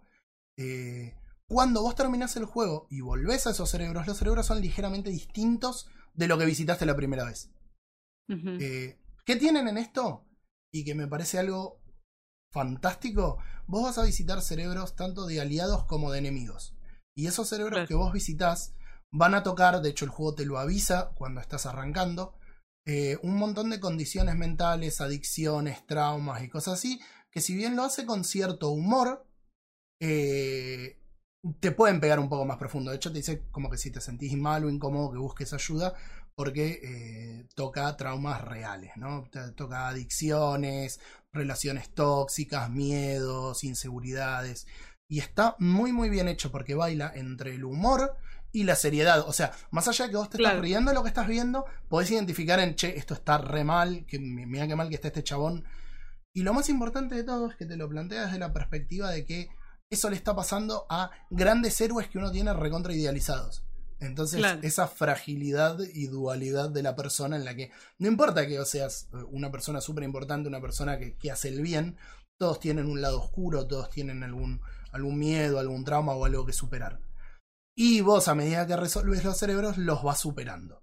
Eh, Claro. Creo que también es re interesante cómo te muestra los diferentes problemas que cada personaje tiene. O sea, lo- es muy original en ese sentido, muy creativo de, bueno, no sé, si esta persona tiene tal trauma, lo podés encontrar escondido en determinada parte del escenario. O la representación, digamos, de los cerebros de cada personaje. Es como muy original. ¿Vos lo estuviste jugando, Juli? Yo en realidad no más, he visto los dos, eh, porque Guille los está jugando Ah, lo y a los dos, claro, los dos los he visto, digamos, he visto mucho mientras el juego, así que algo he estado como chusmeando, Es pero no, maravilloso. no los he hecho yo. es, es maravilloso. Hay, no, no sé si llegó toda- Muy creativo. Hay, hay un nivel que es muy psicodélico, que está basado en música. No sé si ya Mm, lo sí, hizo. sí, sí, ya, Bueno. sí, sí, sí. Toda esa parte es, es fantástica, es, es maravillosa. Lo que te cuenta, cómo te lo cuenta, cómo toca. Antes que hablábamos de lo de la inclusión con el tema de. Sí, de, de Netflix. De, de Leon Olivera. Eh, así es como se hace inclusión. Como hicieron en, Claro. en Psychonauts 2, así es como se hace inclusión, así es como se tocan esos temas. Eh, la Claro. verdad es, es, es maravilloso. Es divertido jugar, me parece, no sé qué opina Guille, pero los controles siguen siendo medio toscos. Hay momentos en los que tenés que saltar a plataformas opuestas y el control hace lo que se le canta el culo. Eh, entonces fue como que ahí medio. medio que le resta. Pero es tan lindo todo lo otro que. A pesar de que en un juego de plataformas eso sería fundamental, no queda opacado. Eh, Creo que es un juego muy amigable en el sentido de que no es que tenés que ser recontra mega habilidoso para jugarlo, o sea, creo que mm, es un juego para, para cualquiera que quiera hacerlo. ¿Le estás diciendo manco a Fran en su cara? Oh, qué, qué No. grave, qué grave acusación. No, me, eh, me refiero porque, a ver, lo- muchas veces los platformers 3D uno dice, bueno, pero capaz que es demasiado complejo o nunca hice uno antes. Me parece que este juego es bastante amigable en cuanto a que no importa si no hayas hecho nada antes, te Tiene, vas a arreglar. tiene algunas cosas que requieren cierta precisión y que son medio hinchabolas, sobre todo cuando los controles no responden del todo bien, pero no es algo que probando no, lo termine sacando, digamos. O sea, no- es claro. extremadamente difícil. Aparte, Claro. El juego tiene varias eh, facilidades para todo lo que es el, la accesibilidad. Y por ejemplo, cada vez que vos te caes al vacío, te resta medio, creo que medio cerebro. Eh, es que te resta de la barra de vida. Eh, no, una barrita de la barra de, de- de ese- de cada cerebro. Eh, y vos eso se lo podés desactivar para que si te caes no te reste nada. Eh, lo cual Claro. la gente que busca algo más accesible también tiene algunas opciones de accesibilidad, lo cual es buenísimo. De nuevo, hablando de inclusión, es así como se hacen eh, las cosas. O sea, permitirle jugar a todo el mundo y, y- y toca bien eh, los temas. Claro. Los puzzles están buenos, los jefes están buenos, los mundos son todos diferentes, de distintos colores, de distintos tonos. Hay cosas que son súper perturbadoras. Ya de por sí tiene un arte así medio, no sé, yo lo veo medio Sí, Tim medio Burton. Tim Burton. Sí. Claro. Eh, y, es- y es medio perturbador. Eh, pero me encantó. La verdad, igual que el Death's Door, para mí son dos juegos que van a candidatos a juego del año. Fuertes declaraciones. Sí, sí, sí, sí, sí. sí. Ahí vino el Goti, llegó el Goti a tiempo. Vamos a ver, vamos a ver cuál es mi tercero. Quisiera tener tres juegos como para decir estos tres tienen que ser Goti. Eh, pero la verdad que con estos, muy, muy contento. Así que nada. eh, Bien. paso a ceder el micrófono. ¿A mí o a Robert? Eh, ah, Robert, ¿querés romper una lanza primero? Que, y después la ¡Vamos! a Juli. Vamos, porque yo me estaba No, durmiendo. no, no. El tío Robert así como, oh, sí, oh, bueno. Vamos, la, la sección que estuvimos ticiando en el anterior programa. ¿Por qué? Porque una de las famosas frases de Fran es voy a romper una lanza por, bueno.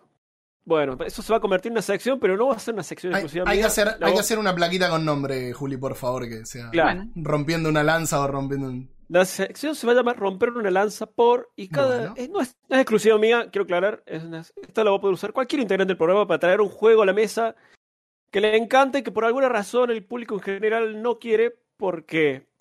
Explicaremos.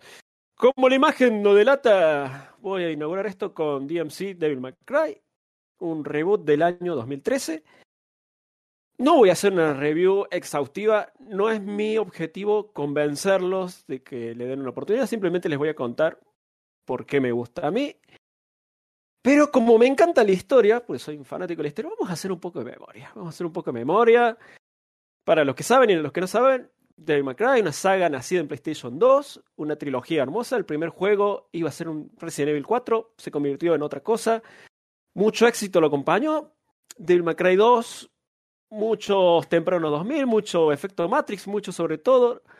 Mucho éxito, pero el juego no, no llegó al nivel del primero. Y después vino el 3 y el 3 rompió todo. La verdad, Devil May Cry 3 es uno de los mejores juegos de PlayStation 2, uno de los mejores juegos de la saga. Eh, fantástico. ¿Qué pasó? Llegan las consolas PlayStation 3 y Xbox 360, llega el HD y Devil May Cry 4 como que no vendió lo que esperaban. Capcom hizo un planeamiento que dijimos, bueno, el 3 vendió 3 millones de unidades y salió una sola consola. Este tiene que vender más. Vendió 2.5 y salió en tres consolas distintas. Va, dos consolas y PC. ¿Qué pasa? Fue una época donde los estudios japoneses se les complicaba agarrarle la mano al HD. Entonces, ¿qué dijeron? Bueno, los occidentales están teniendo éxito, le vamos a ceder. Vamos a buscar un estudio occidental para que haga algo con May Cry. Buscaron a Ninja Theory. Ninja Theory fue una empresa que tiene juegos en ese momento Heavenly Sword. Polémicos. Son tres. Polémico, sí, puede ser desde cierto punto de vista. Y Enslave, que es otro juego que salió, que es muy lindo. Es una adaptación del viaje hacia el oeste. La verdad, lindo juego. Para quienes no lo sepan, Eh. es el cuento en el que está basado Dragon Ball. Es el cuento mítico, está basado todo. Bueno, Ninja Theory tiene ese currículum, digamos, y se hace cargo, se hace cargo de Cry y dijeron, bueno, lo tenemos que actualizar hacia el público occidental. Empiezan a trabajar, hacen en la Tokyo Game Show del 2010, muestran un teaser donde despertó el hate del planeta, porque Dante es un papichulo de pelo largo blanco, sobre todo rojo. Es una cosa... A ver, mira, te lo voy a traer porque- Exótica, era Sí, lo, exótico. lo tengo acá, mira el diseño. muchacho, mira, acá está, ve, ve, lindo Dante, ¿viste? Y el Dante que mostraron en ese teaser era un flacucho emo que fumaba Lucky Strike mientras mataba demonios y a internet lo odió inmediatamente. Bueno, durante los tres años siguientes hubo mucho puterío en internet. ¡Qué raro! El, el directivo a cargo del proyecto dentro de Ninja Theory se dedicó a discutir con los haters de internet, cosa que no tenés que hacer. La verdad se rebajó un poco. No vamos a tener sus declaraciones porque da para largo. El tema es que tuvieron que ceder un poquito y al final, el juego que salió en 2013, Dante cambió un poco de aspecto, como que comió polenta, estaba más musculoso, más cheto. Y salió el juego. El juego, la verdad, a la prensa le gustó mucho. Tuvo puntajes entre 8 y 9 y medio. Vendió, no vendió lo que esperaba Capcom. Capcom esperaba que vendiera mínimo 2 millones. Vendió un millón y medio. Pero bueno, con el relanzamiento en PlayStation 4 y Xbox One, llegó a los 2 millones con una edición definitiva del juego. La verdad, se esperaba que inaugurara una nueva saga. Ese reboot nunca pasó. Quedó ahí el reboot y ya sabemos todos que la saga volvió a su curso natural con Devil May Cry 5. Se Juegazo terminó con esa también, ¿eh? historia. Sí, por supuesto. Bueno, volvamos a, a la sección. a- Robert, dijiste que iba a romper una lanza. Bueno, se acabó la historia, ahora le voy a contar la historia mía con este juego. Yo que soy un hombre sin prejuicio. No, mentira. la verdad, me resbalo siempre el puterío de internet. Entonces dije, ¿sale el juego? Verbatim amigo, porque en esa época se pirateaba mucho, pero bueno, ahí lo tengo, la copia en PlayStation 3, lo compré original en algún momento. P- Perdón, Lo, rompiendo, Sí, una, dime. rompiendo una lanza por Robert, es verdad lo que dice. Mientras todo el mundo estaba matando al Days Gone, me dijo: Yo lo compré, está muy buena la historia. Si te gustan las historias buenas de ciencia ficción y de zombies, compralo. Así que. Voy así, con pirata, y, o- pirata y original. Así lo banco el jueguito este. Lo probé y me encantó. Es una. Es una linda reinterpretación de los hechos. Creo que la mayor diferencia es que en esta historia Dante no es mitad humano y mitad demonio, es mitad ángel y mitad demonio. Es un Nephilim. Y ustedes dirán, ¿qué es un Nephilim? Bueno, lo que acabo de decir, chicos. Si quieren que les cuente un poco de historia, eh, básicamente él está en una ciudad, lo vienen a buscar los bichos y él se pone a cazar a los bichos. ¿Qué? Pero ¿por qué tan resumida la historia? Porque la historia no importa, lo que importa en estos juegos es el gameplay, y el gameplay es fantástico, es muy rápido, y algo muy lindo que hizo Ninja Theory en este juego es que es más accesible que la saga original, que la trilogía Classic. Realmente uno le tenía que poner mucha onda en los juegos de Play 2 para sacar combos importantes y largos. En cambio acá como que está más simplificado, es más accesible y creo que ese era uno de los objetivos de la desarrolladora, era uno de los objetivos de que de sumar nuevo público. Pasó, pero no pasó en los niveles que quería Capcom, pero bueno. Punto aparte, el juego realmente es adictivo, la música me encanta. Cambiaron esa música gótica y súper tenebrosa por algo, Sí. música electrónica. No soy fan de la música electrónica, pero la verdad, tiene un punch el juego, empieza tan agitador. No sé, me encanta. Me encanta, eh, lo jugué demasiadas veces, estuve a punto de platinarlo, pero ya es imposible porque ya hay un modo de tenés que pasarlo sin que te toquen. Va. Posta, te matan sí, de un esas golpe. ridiculeces para platinar. Sí, no, ya ahí lo largué porque dije, "Bueno, todo te amo, pero no tanto. O sea, en resumen, digamos que si bien cambia un poco de, de lo que sería el original, pero es un juego divertido, que en muchos aspectos siempre es lo que uno espera de un juego. Es súper No divertido. Es súper divertido. La historia es una readaptación de varios puntos de la trilogía original. El enemigo principal es el demonio que domina el mundo de los humanos, eh, Monfus, Claro. digo Mundus. es, eh, es algo más o menos. ¿Es El demonio Mundus. Monfus, digo Mondus. Está Virgil, hay una minita nueva que se llama Kat, que se la sacaron de un sombrero mágico de personajes secundarios. Está linda la historia, está lindo el desarrollo del personaje. Es más bardero que el Dante original. Es, tiene una actitud de levantarle el dedo al medio a todo el mundo todo el tiempo. Pero no tiene esa cosa que la verdad, no sé, el personaje original era muy, muy japonés para mi gusto. Perdón que me pongan exquisito, pero uno Mm. Bueno, crece pero y el entonces- gusto de uno va Claro. cambiando. O sea, cumplieron el objetivo de occidentalizarlo, por más que bueno, no haya vendido bien, Perdón, pero el objetivo estuvo bien cumplido. Lo perdón. cumplieron. Eh, No, no captaron a los fans de la saga Dante. original. Lo- Claro. Dante Dime. es Leon Kennedy con pelo blanco. Ahora, empezó como un Resident Evil 4 y no lo variaron mucho en el protagonista. Es que le tiene la misma personalidad que Leon de Resident Evil 4 en adelante. Básicamente. Así medio Básicamente. parco. Es. ¿Qué sé yo? Eh, yo lo Eh, pro- cosas de anime, cosas de anime. Sí, vos lo probaste. Yo lo probé en lo de un amigo. Me gustó mucho lo que había jugado. De hecho, en una sale lo terminé comprando. Creo que nunca lo instalé. Lo tengo que jugar. Lo tengo pendiente ese. Pero lo que jugué me gustó mucho. Y había jugado un boss fight de un canal de televisión. Ah, muy bueno. Es muy Es- bueno. me pareció alucinante lo que hicieron con los jefes. Me parece bueno, alucinante. es muy bueno. Un saludo a nuestro amigo Wally que apareció en el chat. Ah, Wally. Hablando de los niveles y todo, bueno, la verdad lo- los escenarios son muy, muy locos. Hay una psicodelia, hay una cosa de que cambias de plano, que te mandas al plano que se llama el limbo. La verdad, me gusta mucho este juego. La verdad, cada vez que lo veo digo, che, lo, lo jugaría de vuelta, lo jugaría de vuelta. Cosa que no me pasa con la saga clásica, perdón que me ponga. eh. no la quiero atacar. Adoro esa, sobre todo el 3. Es her- hermoso juego. Pero este eh, reboot, la verdad, me, me, me llegó, me compró. Y es una lástima que no todo el mundo le haya dado una oportunidad. Estaría re bueno que pase, no los quiero convencer, pero estaría re bueno que lo probaran. Y que dejen de lado el prejuicio, que digan, no me gusta el personaje, tiene el pelo negro. Son pavadas, chicos. El juego es muy divertido. Es muy divertido. Y por eso rompo una lanza por DMC. Devil May Cry tiene buenos juzgandos, así que capaz que en algún momento caigo, ¿eh? Último nivel, último nivel va a streamear el DMC para que la lanza de Robert no haya sido rota en vano. No, por supuesto, por supuesto. Yo espero que, que alguien de los que presentes diga, voy a probar, a ver este barbón, qué tanto le gusta este juego. Y si siguen prejuiciosos y no lo quieren probar, y bueno, chicos, no está todo bien, tienen cinco Los juegos. igual. Tienen cinco juegos con el Dante eh, Albino, así que está todo bien, chicos. Una- Sean felices. Una pregunta y ya si terminás Dime. le, le dejo a, a Juli que, para que no sea tan tarde. El, Res- el Resident Evil.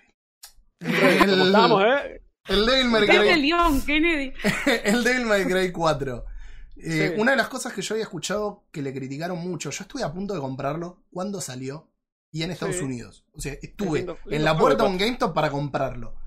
Y algo me dijo no lo compres. Y después leí que muchos le criticaban que era exactamente el mismo juego y que tenías que hacer la mitad con Nero y la mitad con Dante y que era exactamente lo mismo. Y que eso lo habían medio matado. Es verdad, mira. El 4, la verdad, es, es un lindo juego, es hermoso, pero ni en pedo llega al nivel del 3.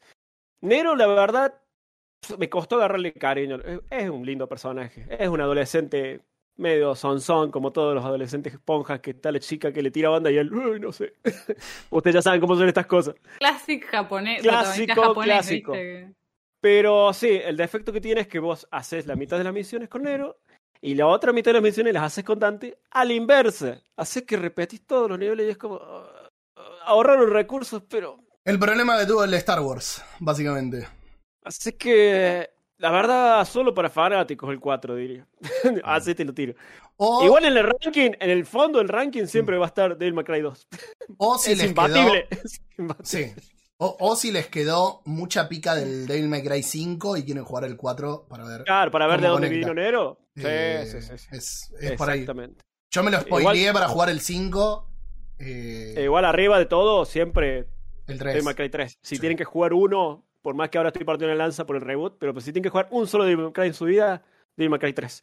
Sobre todo la Special Edition, que la dificultad está más ajustada al mercado occidental, porque la versión original es zarpadamente jodida. Zarp- Ah, sí. Sí. Sí. Todo es más, fíjate, casi todo el mundo que juega el 3 es el Special Edition, porque con la versión original era jodida. Yo- No es apta para mancos. Yo jugué la Play Sí, sí. yo jugué la Play 2, pero no sé cuál jugué. O sea, jugué el que el que ibas al, al bolichito y le decía, "Dame ese juego" y te lo dan en una caja sin estampa y jugué ese. O Era sea, la Special Edition, porque la primera, edici- la primera edición no, no, se, no se copió mucho, digamos, por estos lados. Claro. Debería ser entonces, debería ser, porque aparte Sí. estaba en inglés. Sí, además cada vez estas reediciones HD que han salido en los últimos años siempre es la Special Edition, podés jugar con Virgil, podés tener todas las pelotas. Bueno, Pero bueno, muchachos, denle una chance si quieren, y si no quieren, está todo bien, los quiero mucho. Adelante, Susana. ¿de qué nos vas a hablar hoy, doña Julia? Bueno, chicos, hoy como siempre les traigo un informe que le va a interesar a dos personas nada más. Pero no, bueno, eh, como saben, dentro de muy poquito, el 20 de septiembre, sale un nue- una nueva entrega de la saga Tales. El, sale el Tales of Arise.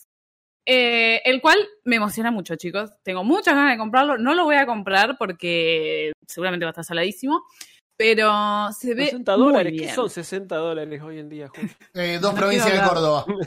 Son, mu- eh, Robert, entre nos, son muchas bendiciones lunares y muchos Battle Pass. Así que Ah, yo, Pero bueno, no saqué, importa. yo saqué la diosa, así que no me interesa. No, no, no, me, me voy, chicos. Chao.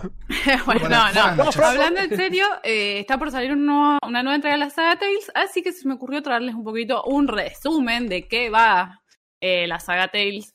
De, o sea, qué juegos anteriores a lo mejor están buenos, o si vale la pena comprar este nue- esta nueva entrega, por ahí si se sienten tentados por cómo se ve o la mecánica. La idea es contarles un poquito de dónde viene la saga, eh, y bueno, y si vale la pena o no meterse en esta saga. La respuesta siempre es sí, chicos, porque es manso juegas. Eh, pero bueno, acá en pantalla estamos viendo eh, la primera imagen del primer juego de la saga Tales, que es un juego, obviamente japonés, como podrán ver, eh, que sale en el año 1995 y la primera entrega se llama Tales of Fantasia. Eh, sale en las NES, o sea, en la, bueno, sí, Super la. Super, Super NES. Claro, en la Super Nintendo. Y bueno, ¿cuál es la, característica principal de los Tales? Son action RPG eh, que justamente tienen la característica, ahí, bueno, está en pantalla eh, la imagen del gameplay del Tales of Fantasia, que tiene la característica de que eh, manejan un sistema de batalla, digamos, en, en los, en las primeras entregas, digamos, como si fuera una pantalla de un fighting game, de un Street Fighter, o sea, es horizontal. Y ustedes lo que hacen es recibir los ataques y hacer los ataques en tiempo real. Esa es la diferencia entre eh, los juegos como Final Fantasy o, bueno, todos los JRPG clásicos. Eh, esta saga empieza, digamos, obviamente siendo lanzada en Japón. o- como pueden ver ahí en la, en la estética es muy similar a todos los JRPG de esa época. Eh, El menú tiene- azul, el menú azul tipo Final Fantasy lo el menú azul ese de porquería, pero bueno, que lo ponían en todos lados, pero bueno, ahí está. Eh, ¿Qué es lo interesante de la saga Tales? Además de que, de que, bueno, de que es un action RPG, por lo cual se distinguía bastante de los otros juegos, eh, que en general ha sido y ha mantenido esto de que es eh, más como si fuera un anime. ¿Sí? Eh, tanto Final Fantasy o, por ejemplo, sagas como Persona, Shin Megami Tensei y todo ese tipo de juegos, eh, si bien tienen y mantienen una estética muy japonesa, eh, es como que no, no, no son 100% anime. La saga Tales desde el principio lo fue. Eh, tanto en lo que es el diseño de personajes como en la narrativa de los juegos.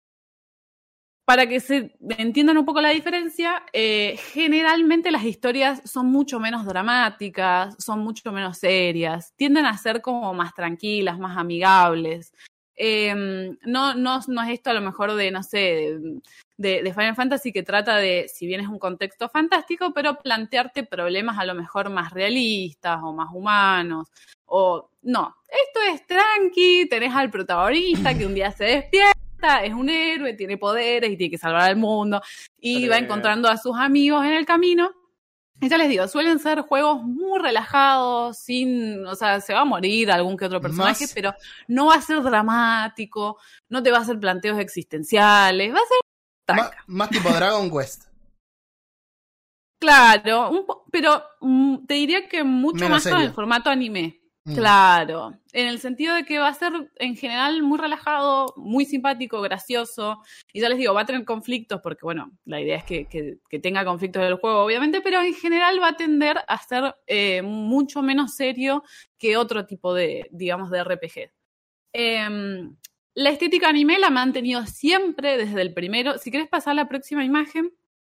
Sí. Eh, no, no, no, era- la, siempre ha mantenido la estética bien anime y ya vamos a ver en las entregas siguientes que obviamente eso se va reforzando con cinemáticas. Obviamente al principio no había cinemáticas. A medida que el juego, em, que la saga empieza a avanzar, empieza a incluir eh, cinemáticas y las cinemáticas son como ver un capítulo de un anime, básicamente. Eh, así Eso- que Eso me gusta muchísimo, perdón, no te interrumpo más. Me voló la cabeza en el Rockman 8.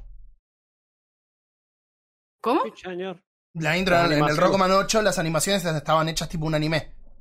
Claro, Estaba es muy bueno. es súper lindo, queda lindo. Y acá estoy viendo justo en el chat que dicen que, ojo que la Arise parece tener drama. Y sí, ahora les voy a contar cuál es, digamos, cuál es la novedad de Arise y por qué creo que va a ser un antes y un después en la saga. Eh, bueno, como les dije, este, bueno, ahora en pantalla Fran puso lo que sería eh, la remake del primero de Tales of Fantasia para PSP. Eh, pero ven que en general mantiene la estética, el diseño de personajes bien, digamos, característico de lo que es el anime japonés. Eh, y eh, mantiene esto de estático, o sea, las batallas en una pantalla, digamos, estática, pero que es en tiempo real. Por lo tanto, los enemigos, hagas o vos hagas o no una acción, los enemigos te van a estar atacando constantemente. Como les decía, el primero salió en el 95, Tales of Fantasia. Para que sepan, hasta el día, o sea, al día de hoy, de la, digamos, de la línea principal de juegos, porque hay spin-off, eh, hay 17 juegos, así que es una saga súper grande. Eh, pero de esos 17 juegos hay algunos que han salido solamente en Japón, que lo único que voy a hacer es mencionarlos. No voy a entrar en detalles eh, de cada una de las entregas, porque si no se imaginan que vamos a estar hasta mañana hablando de esto. Así que lo único que voy a hacer es mencionar un poco cada uno de los juegos. si alguno, digamos, tuvo algo relevante, digamos, o para mencionar específicamente. Eh, y por ahí los, los que yo recomiendo personalmente, eh, que por ahí puede, les puede interesar jugar. Eh, entonces, como les decía, el primero Tales of Fantasia, después viene Tales of Destiny, que ya hace el salto a PlayStation, eh, que es la próxima imagen, Fran. Sí, sí. Tales of... Bueno, Tales of Destiny, la verdad es que mantiene lo mismo. Obviamente hay un salto gráfico porque hay un salto de, digamos, de consola a, a consola, pero mantiene en general la misma línea. Eh, y algo que sí voy a hacer hincapié es un poco en la gráfica. Como ven, eh, este diseño, así como si fuera medio coloreado eh, con lápices, Me encanta Eh, ese diseño, te digo, ¿eh? Este es un estilo de diseño que lo mantiene hasta el día de hoy, lo cual está buenísimo, que los artes promocionales de la saga Tales tienen, obviamente, un arte a lo mejor más eh, eventualmente 3D en las consolas modernas y demás, pero mantiene siempre la ilustración de este estilo para, el arte promocional, lo cual está buenísimo. Eh, y este estilo lo hace una artista japonesa que justamente se dedica a anime, pero eh, digamos que aparte de hacer anime, hace las ilustraciones para los Tales. Lo cual, eh, nada, le da un, un, estilo bastante particular a cada una de las entregas y a los personajes. Eh, otra cosa, antes de seguir con, con, el listado de juegos, es el tema de la música. Como sabemos, los, los RPG, o sea, los JRPG, generalmente hacen mucho, eh, mucho trabajo musical muy bueno. Eh, y el encargado de, de, la música en la saga Tales es el famoso, para mí, porque soy una loca de las OST, eh, Motoi Sakuraba. Que, por si no saben en qué otras cosas ha trabajado, es el compositor de la música de la saga Souls. Eh, y ustedes me dirán, pero ¿cómo puede ser que el que hace la música en Dark Souls haga la música en estos juegos chinos? Y así es. el tipo es tan genial que te hace la música para un Souls y te hace la música de todos los Tales. O sea, los 17 los ha hecho él. Está bien, obviamente hay otros compositores involucrados, pero él es el, digamos, el que, el que maneja. Motoi Sakuraba para mí es de lo mejor.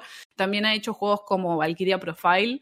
Sí. Eh, ha hecho un montón de juegos. Eh, trabaja en los Mario Golf.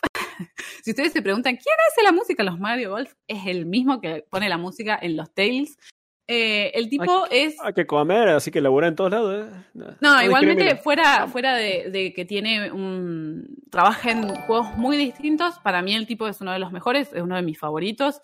Tiene una música espectacular. Les recomiendo mucho la, la OST de Valkyria Profile 2. Eh, ahí van a poder, digamos, ver bien el estilo que tiene y para mí es de mis compositores favoritos. Así que.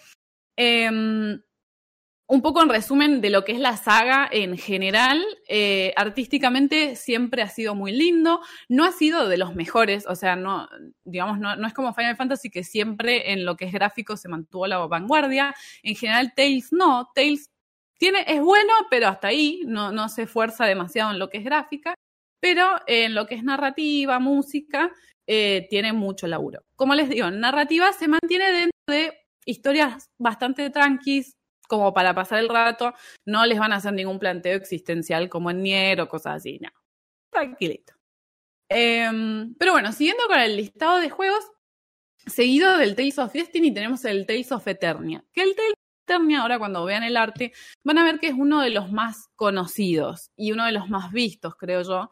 Eh, ¿Qué salió? Bueno, salió en PlayStation y obviamente tuvo su remake en PSP. Eh, de nuevo, acá no, no hay demasiado que explicar en cada uno de los juegos, porque en general todos mantienen un poco la misma estructura en cuanto a mecánicas. Eh, y lo que sí tienen, muy interesante los Tales, es que, a diferencia de, por ejemplo, Final Fantasy, eh, tienen la mecánica de la cocina. ¿sí? En los Tales vos podés cocinar para, obviamente, después recuperar vida y demás. Y eso hace que vos tengas una gran cantidad de materiales para recolectar, ingredientes, recetas y un montón de cosas. Es un detalle, pero es algo que lo diferencia, digamos, de los otros eh, JRPG que, por ahí conocemos y mencionamos, que tiene gran cantidad de ítems, materiales, ingredientes. Entonces le agrega mucha jugabilidad en eso. Es algo muy japonés de decir, bueno, voy a recolectar todas las comiditas y hacer todas las recetas. Pero bueno, justamente Tales trata de mantenerse en lo que es el formato del, del RPG japonés, no sale demasiado de eso. Después, eh, seguido del Tales of Eternia, tenemos el Tales of Destiny 2, que acá hubo una confusión con la salida entre Japón y, y digamos, Occidente. Porque el Tales of Destiny 2 es exactamente una continuación del Tales of Destiny 1, ¿no es cierto? Eso es lo que nosotros pensaríamos. Pero en Occidente salió como Tales of Destiny 2, el Tales of Eternia. Entonces, bueno, ahí ya se empezó a armar un bardo. No importa, eh, son detalles de, digamos, de, de cómo salieron los juegos. Final eh, Fantasy 3, Final Fantasy 6, lo que vos quieras. 13 versus Ajito. Maneja, manéjalo, manéjalo. eh, pero ¿por qué pasa esto? Porque Tales of Destiny 2 es justamente uno de los juegos que solamente sale en Japón. Entonces ahí empezaron a decir, bueno, esto no se lo vamos a mandar para Occidente y ahí metieron otro nombre y tiraron otro juego a Occidente. Eh, este fue el primer Tales que yo hice y de hecho no solamente fue el primer Tales en mi vida, sino que fue mi primer JRPG, el Tales oh, of... Eh, oh, eh, Uno que originalmente. empezó por Final Fantasy. No, No. empezó por Tales. No, no, no. Mi primer RP JRPG fue No. el Tales of. eh, originalmente Tales of Eternia. Que yo lo jugué como Tales of Destiny 2, porque jugué la versión en inglés. Em, así que bueno, nada. Ese fue Quiero mi que te primer. hagas un tatuaje de Tales ahora, ya está. ya. Em, No Juli- soy tan fanática, sí. Juli, no sé si me lo perdí o me mareé. ¿Son entregas independientes? Ah, O- buen- o no. buena pregunta, Fran. Todos los Tales son completamente independientes uno del otro. Eh, son historias completamente distintas. eh, son autoconclusivos, excepto algunos que tienen continuación, pero en general son todos autoconclusivos, son historias completamente separadas, como si fueran los Final Fantasy. No comparte Em, el mundo, nada. No, en general no. A veces puede que haya elementos en común, por eso es muy parecido al sistema de Final Fantasy, pero nada más que eso. Eh, son historias completamente distintas. Lo que comparten es el hecho de que obviamente se manejan dentro del, eh, del de la fantasía. Eh, todos son escenarios fantásticos. De hecho, si vos lees la trama del uno, hay una mezcla de giladas ahí con mitología de diferentes que Yggdrasil, que el Valhalla, pero con chino, y vos decís que... pero bueno, son todas historias completamente distintas entre sí, así que en realidad pueden jugar cualquiera, el que más les guste, el que les parezca más atractivo. Y ahí, ahí está justamente el problema, que como les digo, no son tan distintos uno del otro, y ese si querés una de las cosas que más se les puede criticar a la saga, que la realidad es que hay 17 juegos, y de esos 17 hay 10 que son clones, digo decir, pero che, me estás robando. Em, y por eso a veces es difícil elegir con cuál empiezo, porque la verdad es que la, la- la experiencia va a ser bastante similar entre uno y el otro. Em, hay algunos que por el contenido de la historia son considerados los mejores o porque han tenido algún upgrade gráfico, pero en general son bastante parecidos y es lo más criticable. Es decir, que son Mm. juegos, em, ya les digo, action RPG. Generalmente ustedes antes, en los viejos, podías manejar, o sea, vos podías manejar un personaje de la party, por ejemplo, tenías una party de cuatro, ¿no? Manejabas a uno, los otros se manejaban con inteligencia artificial, y lo que sí podías hacer era incluir un segundo player, esto pasaba en, en los juegos de Play 1, y el segundo player manejaba otro de los personajes, y los otros dos los manejaba la inteligencia artificial. Ah, bueno. Eh, eso estaba bueno porque, nada, jugaban, podían jugar dos personas en tiempo real, digamos. Yo recuerdo haberlo jugado con mi hermano. Eh, y eso lo hacía bastante interesante el juego. Eh, esa es una de las diferencias que vamos a tener con el que está por salir, en donde vamos a, tener varios personajes jugables. Antes eran, a lo mejor no eran todos los de la party, dependía de la entrega, era la cantidad de personajes jugables que tenías. Pero en general siempre ha sido interesante esto de que eh, podés jugar con todos. Porque recordemos, al ser un juego en tiempo real, vos manejas uno. No es como en Final Fantasy que manejas, por ejemplo, toda la party y le decís qué hacer. Acá vos manejás uno y a la party le podés dar órdenes, digamos, desde el menú de decir, bueno, vos tenés que atacar, vos tenés que curar, pero no dentro de la batalla. Se lo asignás antes de la batalla y el, personaje lo hace solo.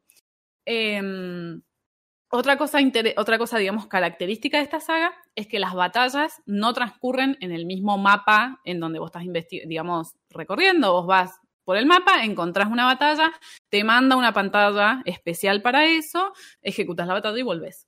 Eh, eso es algo que hasta el día de hoy se mantiene, a pesar de ser un action RPG, mantienen eso, eh, no lo han cambiado.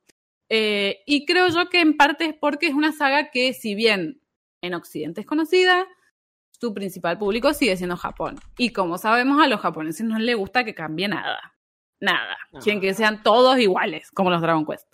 Em, entonces, hay muchas cosas que mantiene, digamos, de lo que serían juegos más clásicos, porque la saga, la realidad es que se ha modernizado un poco, pero no demasiado. Pero, perdón, Juli, ¿quién es Sí. el diseñador del juego o el director del juego? ¿Tenés idea?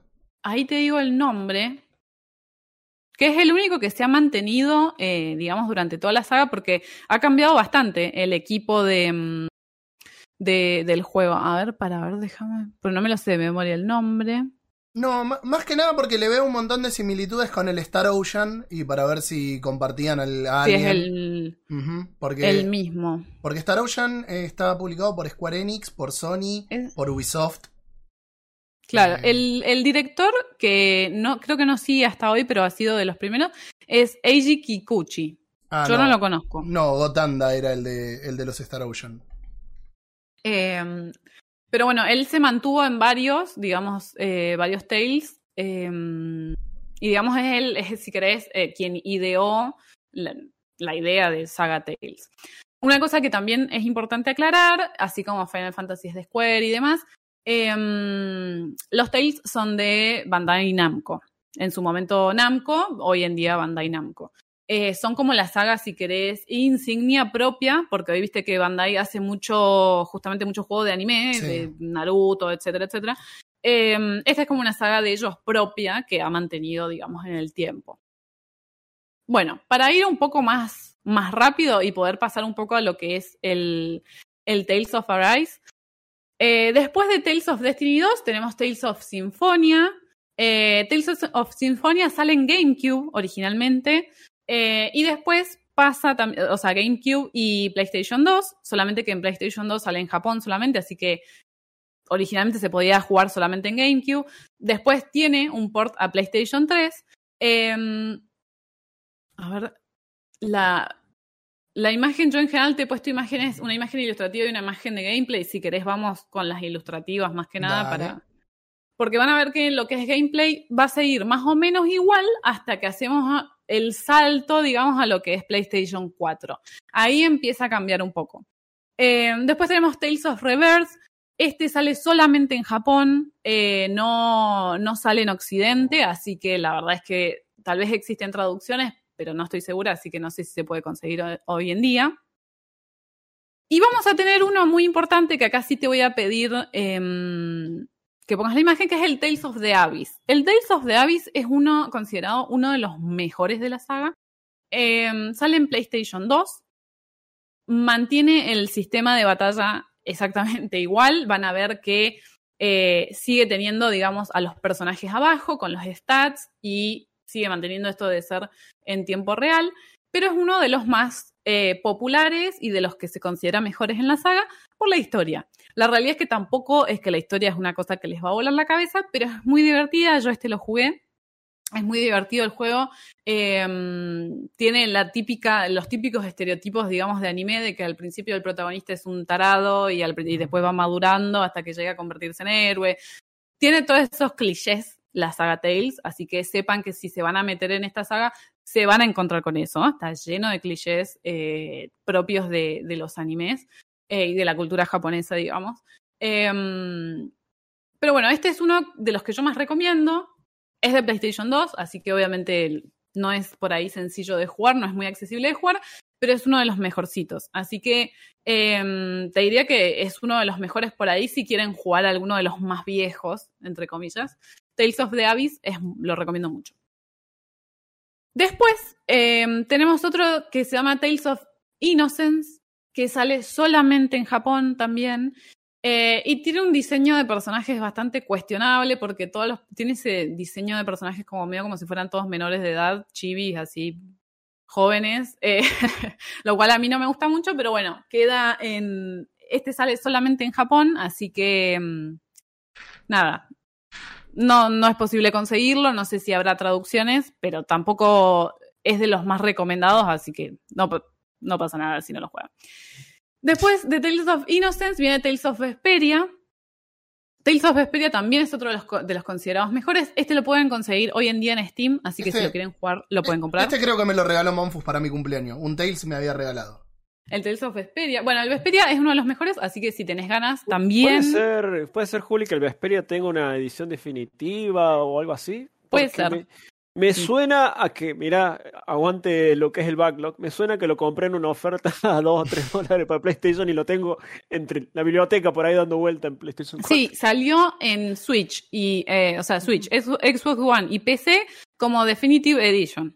Así sí, que sí. Sí, así, sí. Todo, esto de comprar juegos sin saber, un desastre. Bueno, sí, ahí sí. sí. Eh, nada, este también es considerado uno de los mejorcitos de la saga, así que también lo pueden conseguir a dos pesos y si se quieren meter en la saga es uno de los mejores. Eh, pero bueno, acá veo en el chat que dicen todos tienen la misma cara. Chicos, sí, o sea, el- lo que más se le puede criticar a la saga Tales es que son todos muy parecidos los juegos. El Todos muy similares. Perdón, Eh, Juli. el Berseria es el que tengo. El Berseria. Bueno, el Berseria es uno de los últimos. Eh, así que también, digamos, est- está bueno. Lo, lo vas a encontrar, digamos, como un gameplay más moderno, con estéticas más modernas. Pero, de nuevo, eh, el gran problema que tiene esta saga es que todos los Tales son muy parecidos. Entonces es como que hay que elegir uno y decir, bueno, a ver cuál, porque si no es jugar lo mismo una y otra vez y obviamente que como no todos tienen una historia súper copada, eh, pues te pueden llegar a aburrir eventualmente, pues son muy parecidos. Em, después vamos a tener, que ahí te, mira, te voy a decir que estas imágenes directamente ni las pases. Dale. Tenemos Tales of Symphonia, Tales of Hearts, Tales of, of Graces. O sea, Tales imagínense of la can- Tales, Tales of Tales, son Tales of millones. Donde vamos a hacer un poco de hincapié, que acá sí te voy a pedir la imagen, es el Tales of Cilia. Tales of Cilia sale en PlayStation 3. Y acá, bueno, ya empieza a haber un salto en cuanto a lo visual. Ya vamos a ver que ahí se, está mucho más modernizada la estética. Tales of Cilia tiene una historia un poco más madura, deja de ser tan, si quieren, medio bobo eh, el tema de la historia, empieza a tener historia más madura, empieza a plantear otras cosas. Em, y Tales of Cilia sale justamente en PlayStation 3. Creo que igualmente hoy en día se puede conseguir también en Steam, así que no es que está, digamos, perdido en alguna plataforma. Em, pero también es uno de los, de los bastante recomendados, el Tales of Cilia. Em, que igualmente fíjense que como yo les decía, si bien el arte es muy bonito, fíjense que tampoco es una locura. No es que se van a, ah, me vuelvo loca con el, arte de este juego. Em, son, están bien, pero hasta ahí llegan. No, no van a ver los mejores gráficos de ninguna consola. Y después de Tales of Cilia, tenemos dos más, que son, digamos, los más, los últimos, que son Tales of Cestiria y Berseria, que es el que tenés vos, Fran. Estos son ya de PlayStation 4, eh, son los más modernos y son, Berseria digamos, es de la pirata, ¿cierto? Berseria. Sí, si querés, Fran, pones solamente esa foto. Dale. Eh, en, en Berseria se producen, o sea, se produce algo muy interesante que es la primera vez que la, protagonista de un Tales es mujer exclusivamente. Generalmente el protagonista es un varón acompañado de alguna mujer. Eh, en Berseria la protagonista es mujer. eh, y bueno, de nuevo, a partir, digamos, de lo que es Cilia, Cilia, Cestiria, Berseria, tienen tramas un poco más adultas. Empieza a jugárselas un poco más. Deja de ser tan, tan digamos, eh, anime para niños, claro. Y empieza a tratar algunos temas más, em, Jodidos. claro, no, no sé si muy jodidos, pero bueno, un poco más maduro, porque ya está, ya los que están jugando esto ya tienen como treinta y pico de años, cuarenta, ya ya es hora de darles un poco mejor. Bueno, pero tampoco llega a los niveles de trauma de Cloud Strife, así que. No, no. No, no, como les digo, eh, Tales maneja cosas más, más tipo tranqui, novelita, no, no, no va a haber cosas muy, muy locas. Bueno, y cerrando un poco esta seguidilla de juegos, eh, viene el próximo, que es Tales of Arise. ¿Qué es lo, digamos, lo nuevo que trae la saga? Primero, un salto gráfico maravilloso. Se ve precioso. Tiene gráficos de última generación. Eh, se ve muy lindo. No lo muy, pude probar. El, el salto es que todavía no sale. Eh, hay una Sale demo en el Play 20 de 5. septiembre. Ah, sí, está la demo. ¿Hay una demo? Eh, Sí, sí. Sí, hoy, hoy lo voy a bajar a ver si todavía está. Hay, hay un salto gráfico inmenso, inmenso, chicos. Eh, se notan mucho las mejoras gráficas, entonces ese es el primer gran cambio dentro de la saga. El segundo gran cambio es que vamos a ver que por fin cambia un poco la interfaz. No vamos a tener la cara de los cuatro personajes abajo con la barra de vida y la habilidad. Eh, cambia un poco la interfaz a una interfaz, si querés, un poco más moderna. Eh, y se las juega mucho más en cuanto a lo que es el, el action RPG. Deja de ser un action RPG duro, digamos, que, que trata de aferrarse a lo que sería un RPG por turnos, y casi te diría, no te digo que es un hack and slash porque no llega a eso, pero es mucho más dinámico. Em, ¿Puede ser? vamos a poder. Sí, Perdón, Juli, ¿puede ser que tenga pinta, o por lo menos me dio esa impresión, de ir por un sistema de combate similar a lo que fue Final Fantasy VII Remake? exactamente. ¿va? O sea, a ver. Vos vas a manejar, ¿cómo es el sistema de batalla? Manejas un solo personaje, vos elegís cuál, vas a tener, creo que son, en la demo hay seis personajes jugables, vos elegís uno de ellos y lo manejas, y lo que haces es, tenés un ataque básico, vas, eh, digamos, ganando como diferentes puntos para ejecutar habilidades especiales, y lo que podés hacer es llamar a algunos de tus compañeros para justamente ejecutar una, una acción entre los dos y hacer más daño. Em, lo cual está buenísimo porque lo hace el juego mucho más dinámico. Es la primera vez que vemos un Tales que se arriesga a hacer algo tan dinámico. Generalmente, si bien siempre fue en tiempo real, era como más duro, mm, la acción, lento, despacio. Acá ya es mucho más dinámico. Em, entonces ahí vemos dos cosas que son bastante, digamos, disruptivas en la saga y que son muy interesantes en cuanto a que le va a dar una lavada de cara y no esto de que todos los juegos son exactamente iguales. Em, Después, bueno, en cuanto a los escenarios, se ha visto lo que se ha mostrado y lo que se ve en la demo es que están buenísimos. Ya les digo, vamos a tener diferentes personajes jugables. Cada personaje tiene una habilidad distinta. Esto muy clásico en cualquier RPG, de que tenés uno que hace magia, otro que cura, otro que tanque, etcétera, etcétera. Em, pero bueno, se ve que están tratando de cambiar un poco, darle una lavada de cara a, digamos, a la saga. Y la verdad es que pareciera ser que va a ser, te digo, uno de los mejores JRPG del año, em, porque se ve espectacular. Además de eso, pareciera que la trama va a ser más seria, va a estar un poco más adulta, eh, siempre en el contexto de la fantasía, pero va, a ir a apuntar a algo un poco más maduro. Em, así que nada, para cerrar un poco, porque ya nos estamos llegando al límite de tiempo, la saga Tales es una saga muy linda, a mí me gusta, obviamente, porque me gusta este tipo de juegos. Em, como les digo, suele ser bastante repetitiva, así que no creo que haga que valga la pena jugarlos todos, excepto que seas muy fanático. Em, pero bueno, si, por ahí les pica la curiosidad, les recomiendo el Tales of Vesperia, el Berseria o el Abyss, eh, como los juegos, digamos, más importantes. Em, y también si les gusta el tema de la estética anime y todo lo relacionado al anime. A veces, por ahí, si, si son fanáticos del anime, Final Fantasy no, no, no encaja mucho ahí, si bien comparte elementos, es como que siempre ha tratado de tener otro tipo de estética. Si les gusta el anime, este es el JRPG para ustedes, eh, porque lo tiene todo en ese aspecto. Em, y bueno, los, digamos, los que más recomiendo de los viejos son esos tres.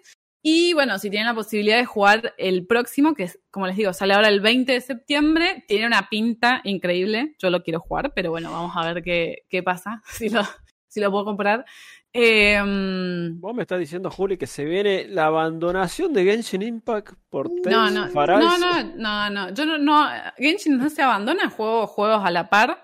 Eh, Bueno, bueno, hablemos de juegos en serio, acá. ¿eh? Me estás diciendo que se que Tales va a ser el Tu Goti del 2021. entonces. No, chicos, a ver, eh, para mí es posible que haga un mejor JRPG que el Nier Replicant, pero eso es porque yo soy una cabeza de termo, entonces para mí no va a haber nada mejor que eso.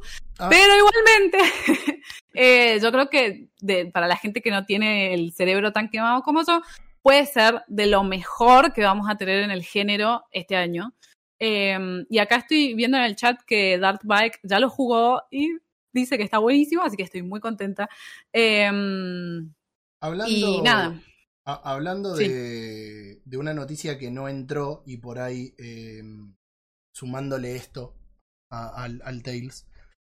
¿Vos crees? Y nada, me, me muevo, me muevo a Final Fantasy. sí. El 9 de septiembre hay una mm, un nuevo showcase de Sony donde se van Sí. a presentar juegos y se van a mostrar juegos que ya se habían anunciado. ¿Habrá algo de Final Fantasy XVI a esta altura? ¿O habían dicho si íbamos a ver algo más de Square Enix? Square hasta ahora de lo que es Final Fantasy XVI y Final Fantasy VII Remake parte 2 Mm. eh, no ha dicho nada. Así que yo estoy esperando, prendiendo velas y rezándole a todos los dioses de mis juegos eh, que muestren algo en la Tokyo Game Show. Pero no hay Ah, nada puede ser. anunciado. Puede ser Tokyo Game Show. No hay nada anunciado y capaz que pueden llegar a mostrar algo de Final Fantasy XVI en la conferencia de Sony, siendo que el primer video salió en una conferencia de Sony, pero no han dicho nada. O sea, está todo en mis esperanzas hacia que muestren algo. Eh, no hay nada confirmado. Así que bueno, nada. Cierro acá el informe de Tales y, y bueno, y les recomiendo jugarlo si alguno de los elementos que mencioné les gusta. Y si no, pueden esperar a que yo juegue la Rise y les cuente qué onda. Viene, Bueno, ya que, ya que Juli lo dijo, eh, en las recomendaciones, vos te perdiste, Juli, el otro día, ahora tenemos una placa como la gente, con podcast y programas que están streameando actualmente y no que están muertos. Son cosas que existen. Eh, así que bueno, ¿quieren hacer alguna recomendación eh, para el día de hoy? Ay, yo no vine preparada. Yo voy a recomendar, mira cómo me mete Dante el dedito en la nariz. Así. Oh, No. qué rico. Me asusté, me asusté. No, Eh. no te asustes conmigo. Yo voy No, a recomendar. quiero- No, vos dale. Primero las damas. Ah, dale, dale, primero las damas. Todavía no lo hago, todavía no lo hago y por eso está mal que lo ¿Qué recomiende. pero- Ah, Les cuento, desde, aparte de jugar Genshin, estoy jugando la trilogía inicial de Ace Attorney.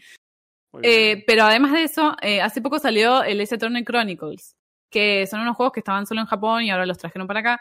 Me escuché toda la OST porque está divina. Y se los recomiendo mucho. Si les gustaron los primeros Ace Attorney, los Chronicles, te diría que es lo mejor de la saga. Eh, así que Ando, Tiene ando la me mejor OST. contando. Así que nada, reco- lo recomiendo si, si les gustó ese estilo de juego, cómprenselo. Muy bien, muy bien. Bueno, yo voy a pasar a recomendar. ¡Oh! Mira este muñequito, qué lindo. Estoy enamorado. Voy a recomendar. ah, Voy a romper otra lanza. Ah, qué desgraciado que soy. No, chicos, ¿vieron que estaba hablando de DMC hace un rato? Bueno, les voy a recomendar Super Trampa, la edición definitiva que salió para PlayStation 4, Xbox PC y que es súper retrocompatible y todo. ¿Y por qué recomiendo eso? Porque trae el DLC. Porque les trae ropitas nuevas, por si quieren a Dante con pelito blanco. Porque le cambiaron un par de cosas gráficamente, corre a 60 FPS. Porque le agregaron una mira para que puedas bloquear a los personajes, porque la gente se queja de cosas. Todas estas opciones son opcionables, valga la redundancia. Y lo mejor de todo es que vive estando de oferta. Así que, ¿qué más, chicos? ¿Qué más? Tienen la oportunidad de probar si yo tengo buen gusto o no, como quieran. Eh, mira, no, me hagas, no me hagas decir eso porque vos viniste acá a defender el, el Balan Wonderland, así que. No lo defendí, te No. dije que la demo No. me pareció simpática. No, no, chao. Pero quiero decir una última cosa antes de dejarte el manos, espacio sí. a vos, Fran. Acá hicieron una pregunta de por qué el Tales eh, of Arise sale primero en Japón y después acá. Eso es porque eh, los japoneses hacen siempre eso. Eh, con los personas los sacan en Japón un año antes y después en Occidente. Así que nada, eso es porque because Japón, porque nos odian y nos dan así sus Mm. miserias. eh, entonces lo sacan primero allá y después acá. Pero no hay ningún motivo. Polémicas declaraciones de Juli. No, lo de persona es terrible, chicos. Un año, un año después. Personalmente. Un año. Ni el coronavirus bueno. se tomó tan personal, Juli. Pero bueno. Eh, por mi parte, antes de que me siga yendo al barro, eh, yo tampoco vine preparado, pero sí quiero recomendar mucho el Psychonaut 2. La verdad es realmente un muy buen juego. Tiene, como digo, algunas crocanteses en la parte plataformera. Pero es un muy muy buen juego. Es muy lindo, es muy lindo como toca un montón de condiciones y el mensaje que da. eh, y cómo resulta eh, en la historia. La verdad, mm, son de esos juegos que eh, terminás y te dan no solo ganas de jugar, sino de seguir pensando en lo que viste. Así que me parece que, que logra su cometido. Ojalá que el señor se ponga a trabajar en Brutal Legend 2, ahora que nos dejó esta cosa tan hermosa, y que no pasen tantos años entre Brutal Legend y Brutal Legend 2 como si pasaron entre Psychonauts y Psychonaut 2. Eh, y después nada, porque no puedo no hacerlo. Ayer fue el 23 aniversario de Metal Gear Solid, así que si hay alguien que no lo haya jugado tiene ganas de redescubrirlo, porque hace mucho que no lo jugaba, juegue Metal Gear Solid.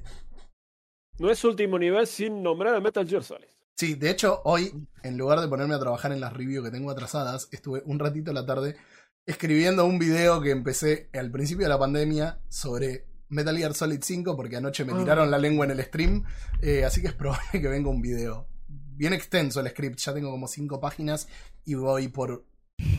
No sé, me falta la mitad por lo menos. Así que yo creo que... Tatuátelo, tatuate, tatuate Metal Gear 5 en la espalda, Sí, por sí. favor. Dale, se viene. eh, Así que bueno. Ay, Mi gato se metió en la cámara, chicos. Cosa bonita. Le- yo no hice nada, saltó y quiere atención. Miren, Vino quiere ser popular. Quiero Bueno. decir, chicos, ya está. Sí, de- vino a decir que es la hora. Mi hermano debe estar poniendo los fideos, que amasó fideos, así que me- yo me voy a ir a comer. Espero que tengan una linda noche.